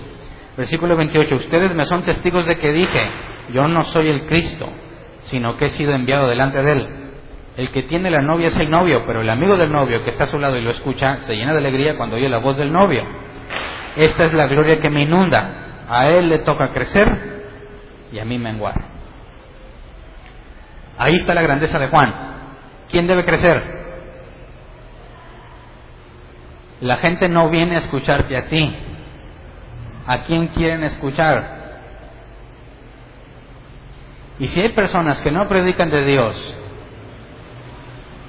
si las personas están buscando a Dios, ¿permanecerían en ese lugar? La gente necesita escuchar a Jesús. Gracias. ¿Qué significa que Jesús crezca y tú mengues? En eso se resume el cristianismo. ¿Quién debe llevarse crédito? ¿Quién debe ser el excelente? ¿A quién deben escuchar las personas? ¿A quién deben acudir? No al que predica, no al que enseña, aquel que te envió. Así que, ¿Dios te ha enviado algo? ¿O estás haciendo un hobby? Dios te mandó algo, ¿qué esperamos encontrar en tu vida? ¿Riqueza? ¿Prosperidad? ¿Salud? ¿Buena casa? ¿Buen trabajo? ¿Buen negocio? ¿Qué esperamos encontrar si Dios te envió? Conversión. La gente, cuando te escuche o cuando vea lo que hagas, va a tener que concluir que es Dios quien lo está diciendo. ¿Qué hizo el apóstol Pablo? Exactamente lo mismo que Juan. Todos los apóstoles, ¿cómo se comportaron? Exactamente igual que Juan el Bautista cuando los apóstoles o a los enviados trataban de nombrarlos como dioses, ¿qué hacían?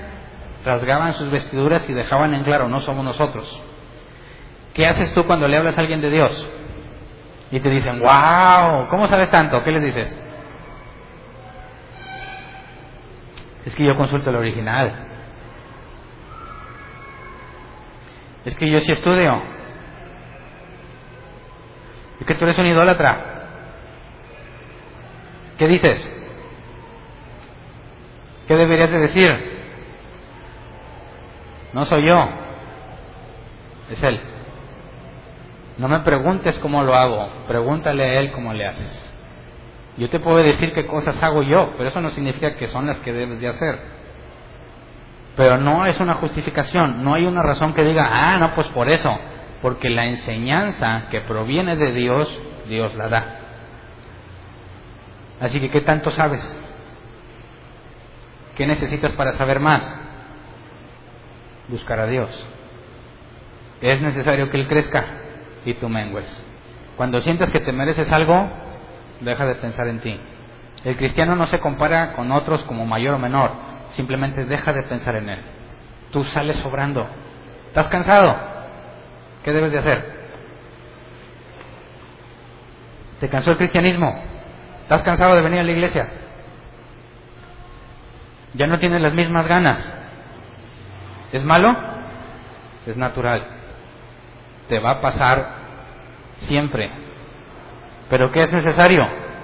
Que tú mengues y que Él crezca. ¿No tienes ganas de leer la Biblia? ¿Qué es necesario? Que tú mengues y que Él crezca. Jesús dijo, si alguno quiere ser mi discípulo, tome su cruz, niéguese a sí mismo. Tienes que menguar. No se trata de ti. No te agüites si no tienes el trabajo que quieres. No te agüites si no vives en la casa que tú quieres. No te agüites si estás enfermo. Si no tienes hijos. Si no tienes pareja. Si no tienes el iPhone 6. Eso no es lo importante. Lo importante es que seas de Él. Cuando digas, no hombre, estoy bien fregado, lee a Juan el Bautista. Te vas a sentir mejor. Cuando digas, estoy bien amolado, lee al apóstol Pablo. Te vas a sentir mejor. ¿Quién vive mejor, tú o el apóstol Pablo? Por más amolado que estés.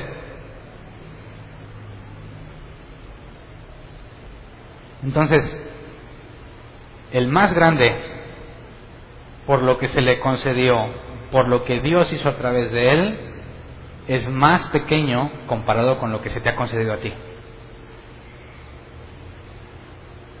Tú tienes un privilegio mucho mayor que el que tuvo Juan el Bautista.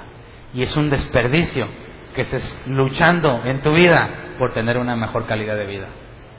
Es un grave desperdicio. Grave desperdicio. Porque lo más importante es que seas fiel al llamado que se te ha encomendado. Y Jesús dijo, no te preocupes porque habéis de vestir, ni qué vas a comer, ni dónde vas a vivir, porque el obrero tiene derecho a su salario. Y si tú dices, Señor, yo me enfoco en tener una vida mejor, ¿a quién le estás diciendo injusto? Estás diciendo, Señor, lo que tú me das no me gusta, no lo acepto. Me das muy poco, y en lugar de conocerlo cada vez más a Él, decides trabajar en cosas que desde la perspectiva de Jesús no tienen valor alguno. Así dime, ¿qué tanto lees la Biblia? ¿Horas? Es necesario que mengues. Es necesario que mengues. Vamos a ponernos de pie.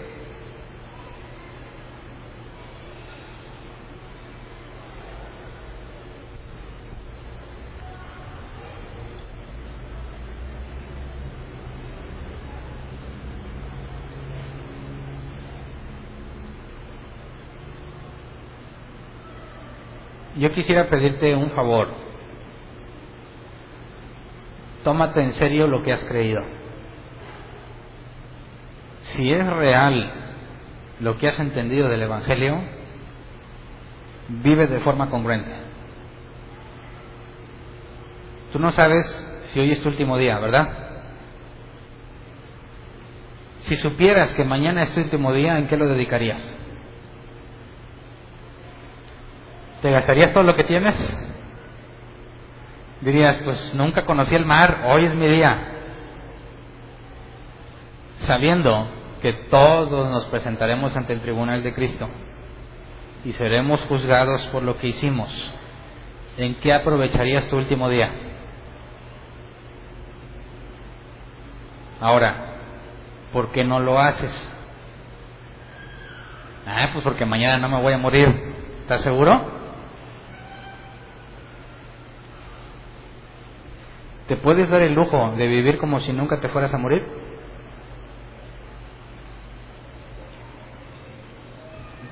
¿Qué cuentas vas a dar si casi no lees? ¿Qué cuentas vas a dar si casi no oras? ¿Dónde está tu evidencia de que eres de Él? No estés jugando. no estés jugando el cristiano. ¿Eres o no eres? No hay ningún atractivo en venir a sudar a este lugar. ¿Por qué estás aquí? ¿Cuál es la grandeza que te puedes encontrar aquí? No hay. ¿Por qué vienes? No juegues al creyente. Dices, soy o no soy. ¿Qué estás haciendo aquí? Si te obligaron, eso es otra cosa.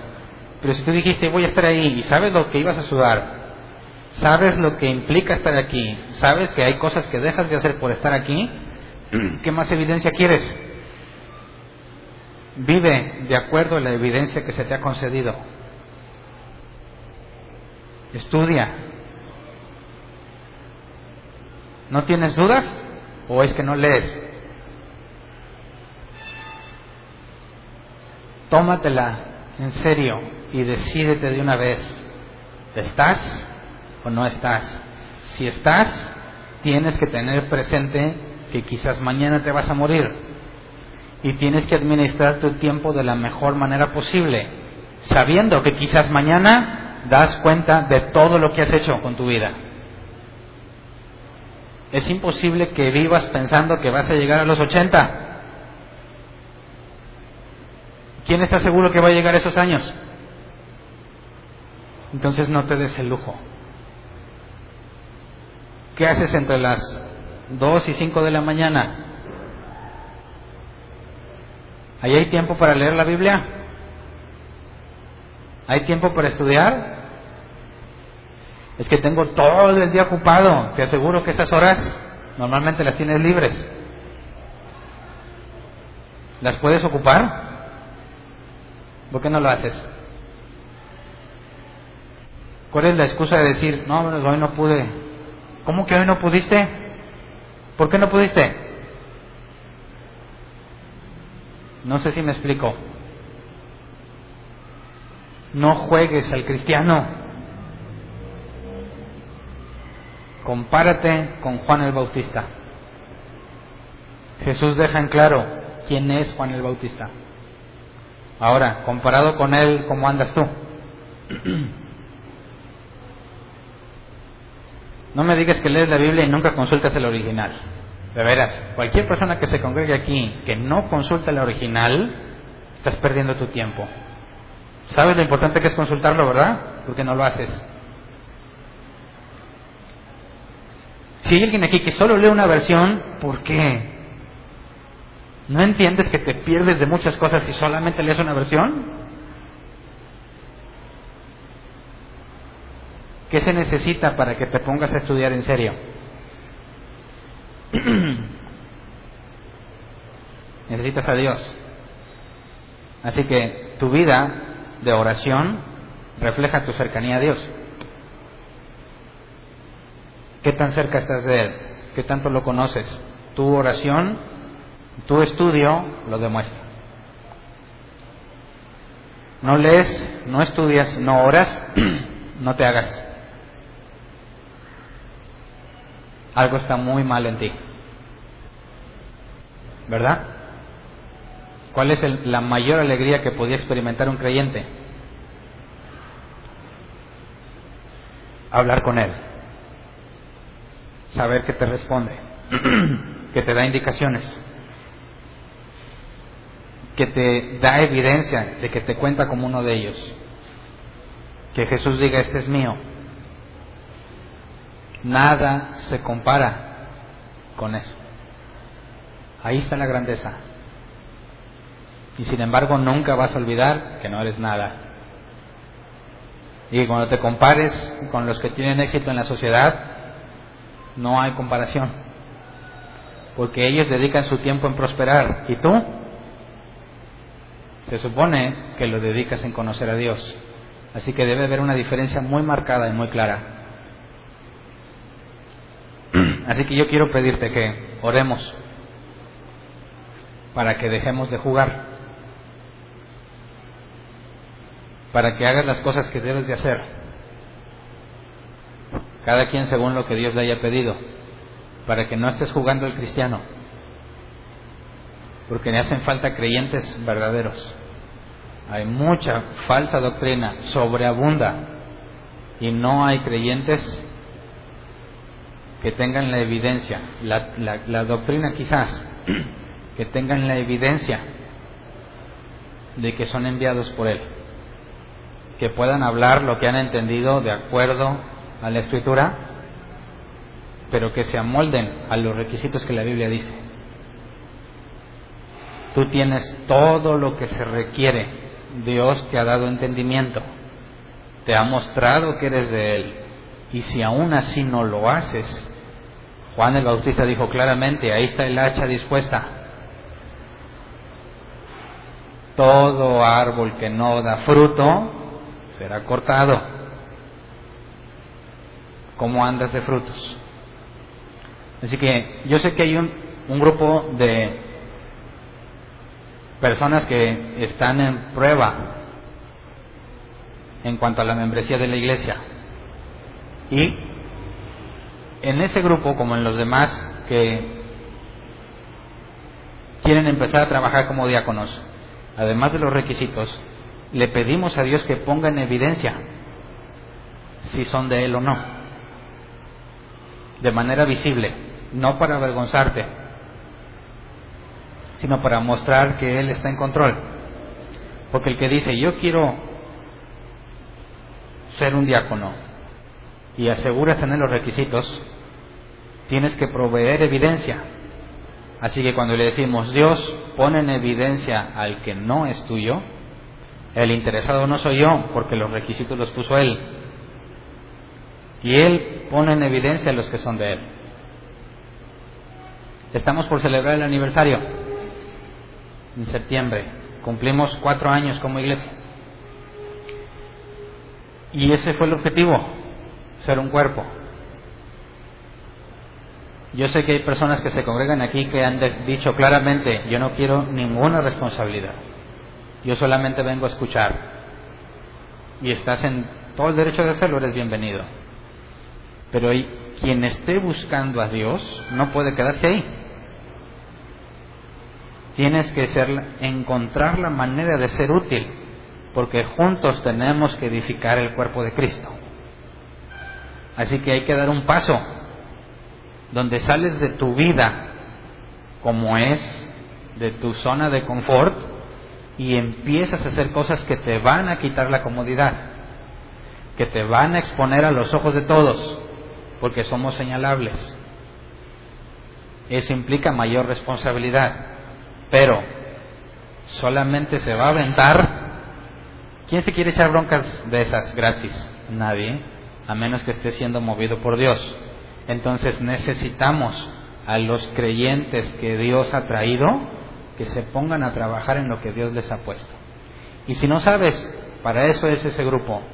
Vas a experimentar distintas áreas para detectar en dónde Dios te ha capacitado, en cuál te ha llamado para que te pongas a ser útil.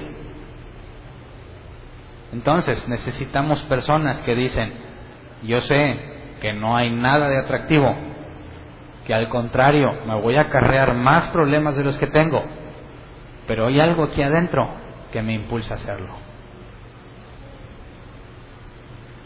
Y esos son los que dan evidencia de que son de Él, como Juan el Bautista.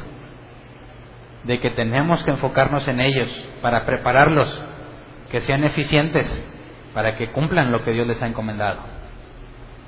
¿Cuántos predicadores hay aquí? Maestros, apóstoles, no como los primeros, ¿eh? enviados, evangelistas, profetas.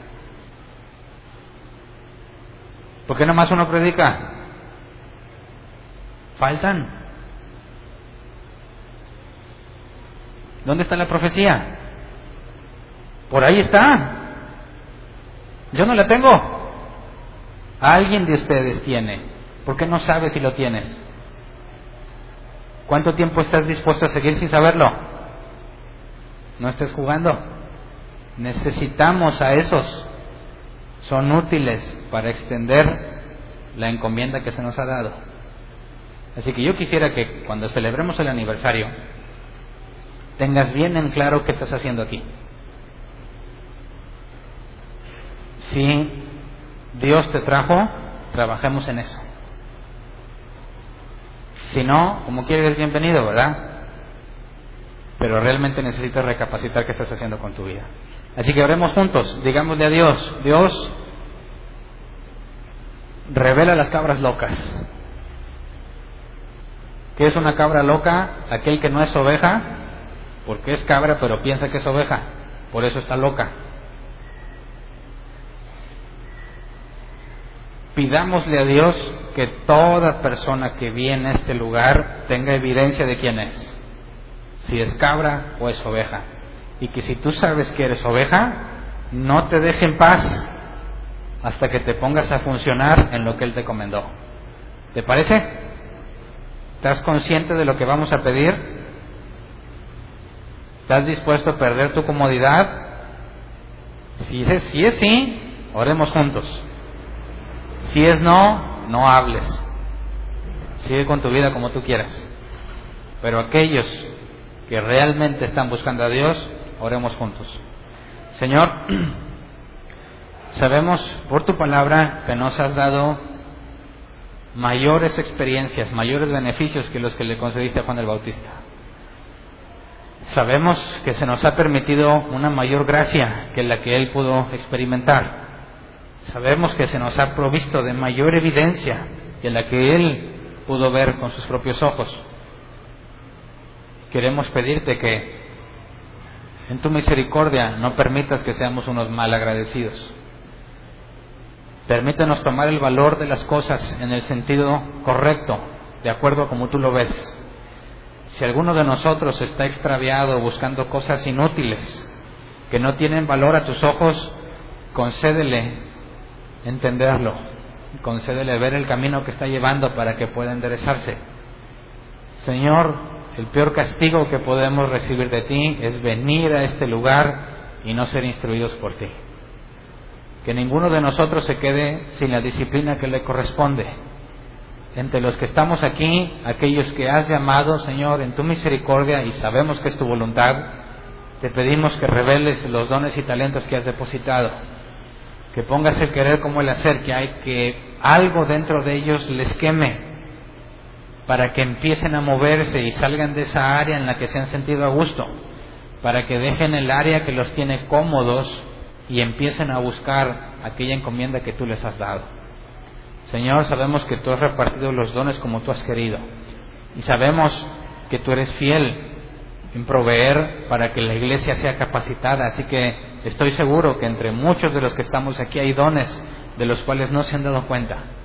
Sabemos que entre nosotros hay maestros, hay pastores, hay evangelistas. Queremos pedirte que los pongas de manifiesto, de la forma que tú quieras, pero que queden en evidencia. Aquellos que son, que les has dado la capacidad de enseñar, ponlos a hablar. Aquellos que les has enseñado o los vas a usar para evangelizar, ponlos a evangelizarse. Danos las oportunidades para detectarlos. Danos las oportunidades para trabajar con ellos y capacitarlos en lo que haga falta para que sean útiles al ministerio que nos has encomendado. Estamos por cumplir un año con la encomienda que nos diste y queremos presentarte ganancias. Queremos presentarte resultados, no económicas, sino que hemos multiplicado los dones que nos diste. Que ha hemos sido usados en los dones que nos diste para que personas llegaran a tu conocimiento. Y hay personas que han aprendido quién eres tú por medio de las cosas que hacemos en este lugar, porque ese es nuestro objetivo, hablar de ti. Ayúdanos a ser invisibles, a no proveer ningún espectáculo, a no proveer nada atractivo a los carnales, sino a presentar la locura de la cruz, que es locura para el carnal, pero para el Hijo de Dios es poder de Dios. Señor, enséñanos a siempre permanecer fieles al Evangelio, a predicarlo tal cual tú lo predicabas, tal cual los apóstoles lo predicaban, a predicar como Juan lo predicaba, Señor, sin distorsionarlo, sin acomodarlo, sin tratar de hacerlo atractivo, sino decirlo tal cual es, le guste a quien le guste, Señor. Enséñanos a poner los ojos en ti, enséñanos a dejar de compararnos con los demás, Enséñanos a ver quién eres tú y compararnos contigo para que siempre todos tengamos los pies en la tierra. Que ninguno entre nosotros se exalte en sobremanera, que ninguno de, nosotros ponga los ojos en alguno de nosotros. Que siempre nos des la gracia y la sabiduría para que todos aquellos que nos escuchan sean guiados a ti. De antemano te damos gracias por tu misericordia. Gracias por la evidencia, porque nadie en sus cinco sentidos vendría a este lugar con estas temperaturas. Pero tú haces un milagro, los haces venir, les enseñas sobre quién eres tú, Señor, y por eso estamos agradecidos. A ti sea la gloria y la honra en todo lo que hacemos y pone evidencia entre nosotros de aquellos que están con nosotros pero no son de nosotros y de aquellos que pertenecemos a tu familia, que podamos llamarte como nuestro hermano mayor porque pertenecemos a tu iglesia. Que podamos tener clara evidencia de aquello que tú nos has concedido, Señor. Gracias por lo que estás haciendo y lo que vas a hacer. Amén. Pueden sentarse.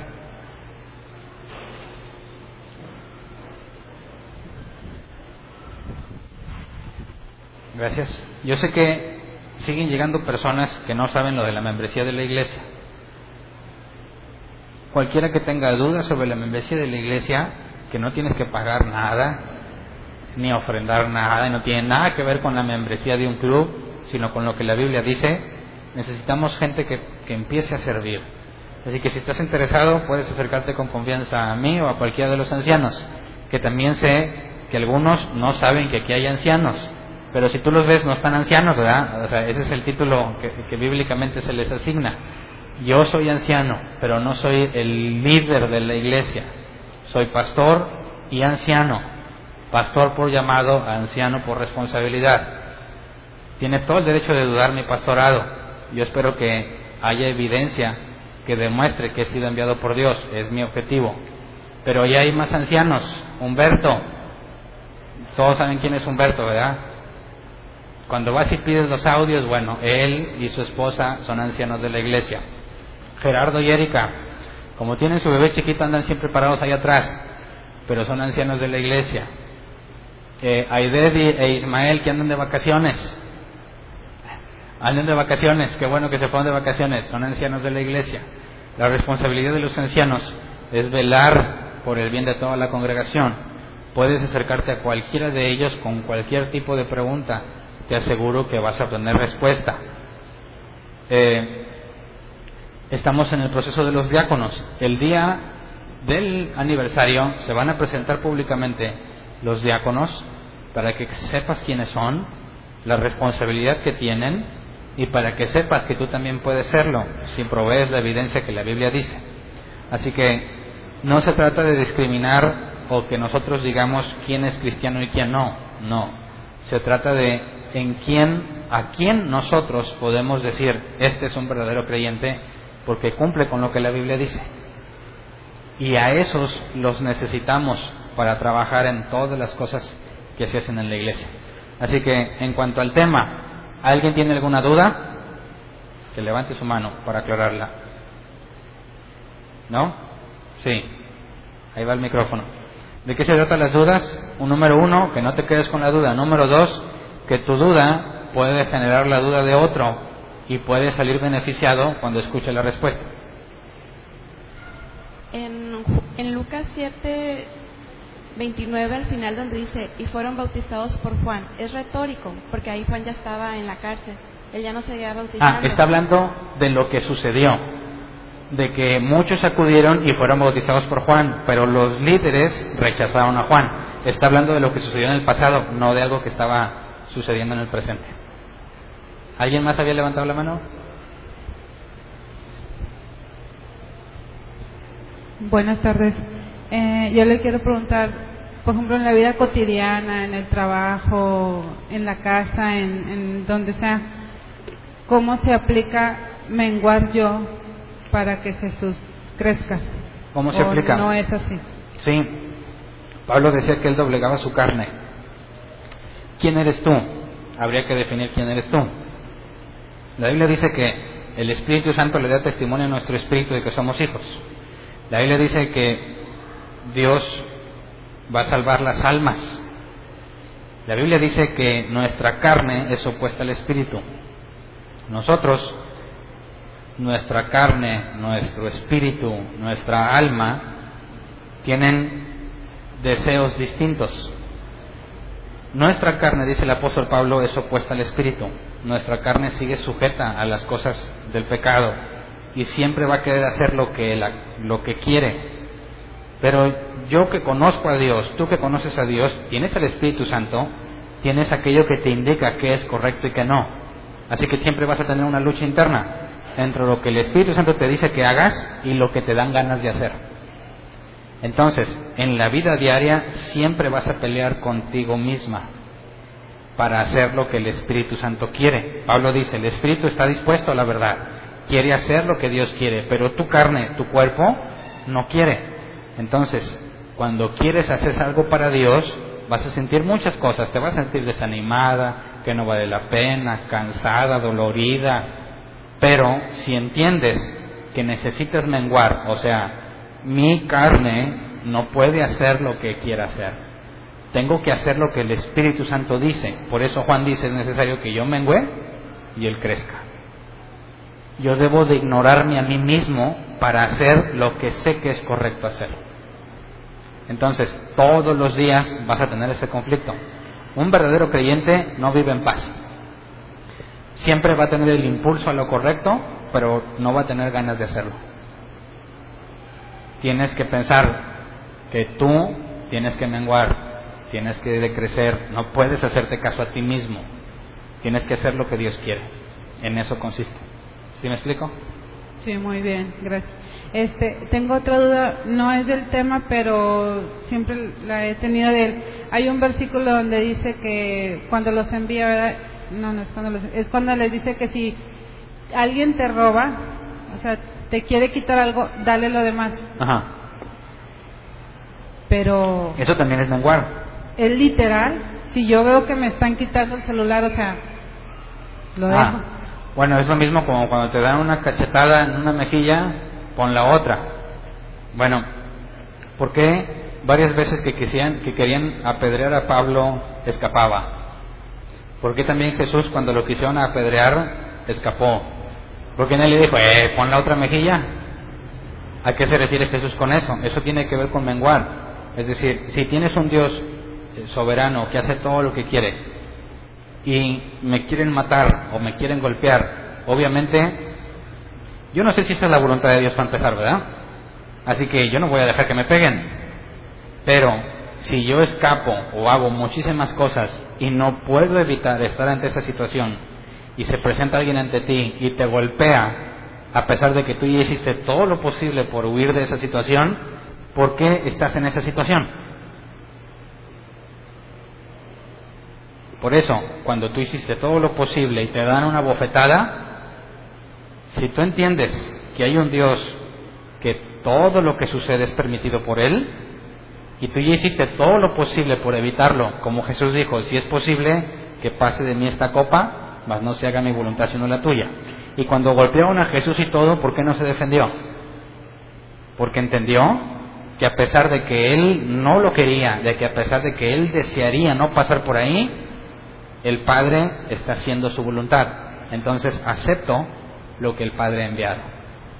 Entonces, si estás en una situación donde alguien te está robando, lo que dice Jesús es que si llegaste a ese punto, es porque Él sabe lo que va a pasar.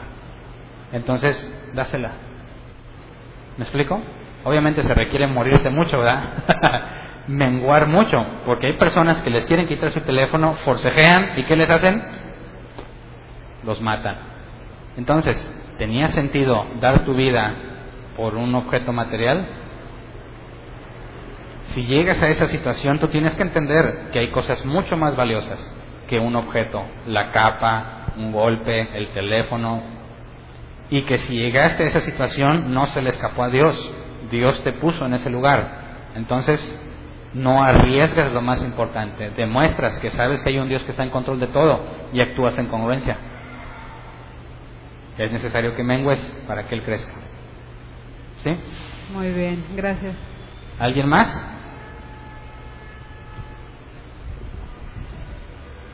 Por eso la locura de la cruz.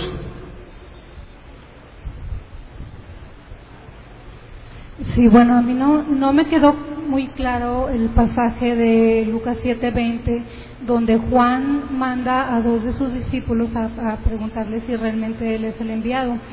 Versículos anteriores habla donde Jesús hace un, un milagro, este, donde levanta de la muerte o da vida a un muchacho este, que su madre aparte es viuda, que nada más lo tenía él, y dice que su fama se extiende por toda Judea y después ya todo esto llega a oídos de Juan y este y es cuando Juan manda a sus dos discípulos.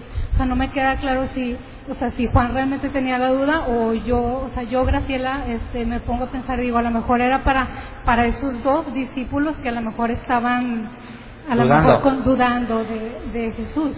O sea, no no me cabe a mí que Juan estuviese dudando de Jesús. Ahí sería difícil pensar que los discípulos son los que tienen problema, porque los discípulos están fuera de la cárcel. Los discípulos oyeron que Juan dijo, ¿Por qué pensamos que Juan es el que duda? Bueno, ¿quién ha estado en una situación en la que pensaste que nunca ibas a estar? ¿Alguien ha pasado por una crisis tan profunda que te hace dudar todo lo que has creído? ¿Alguien ha leído el libro de Job? Cómo Job se puso bien machina al principio, pero después se doblegó y empezó a quejarse con Dios. ¿Cómo puede ser que alguien como Job dude? ¿Cómo puede ser que Moisés le haya dicho a Dios, mátame, esto ya no lo quiero? Después de tantas cosas que vio. Juan el Bautista está encarcelado injustamente.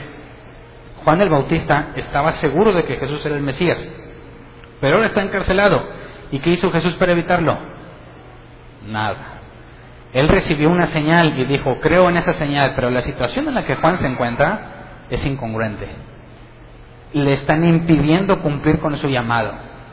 Él sabe que la gente se le está yendo, pero todo parece indicar que Dios nunca le avisó a Juan que ahí iba a quedarse. Así que yo creo que es genuina la situación de Juan cuando dice, vayan y pregúntanle si debemos esperar a otro o no.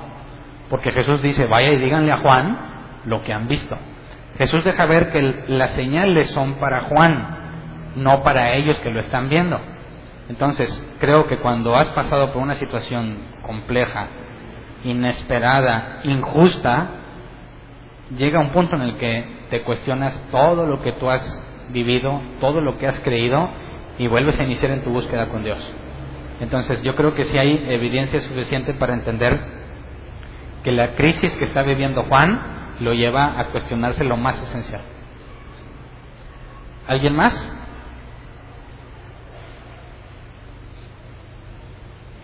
Quien haya pasado eso entiende a Juan, ¿verdad?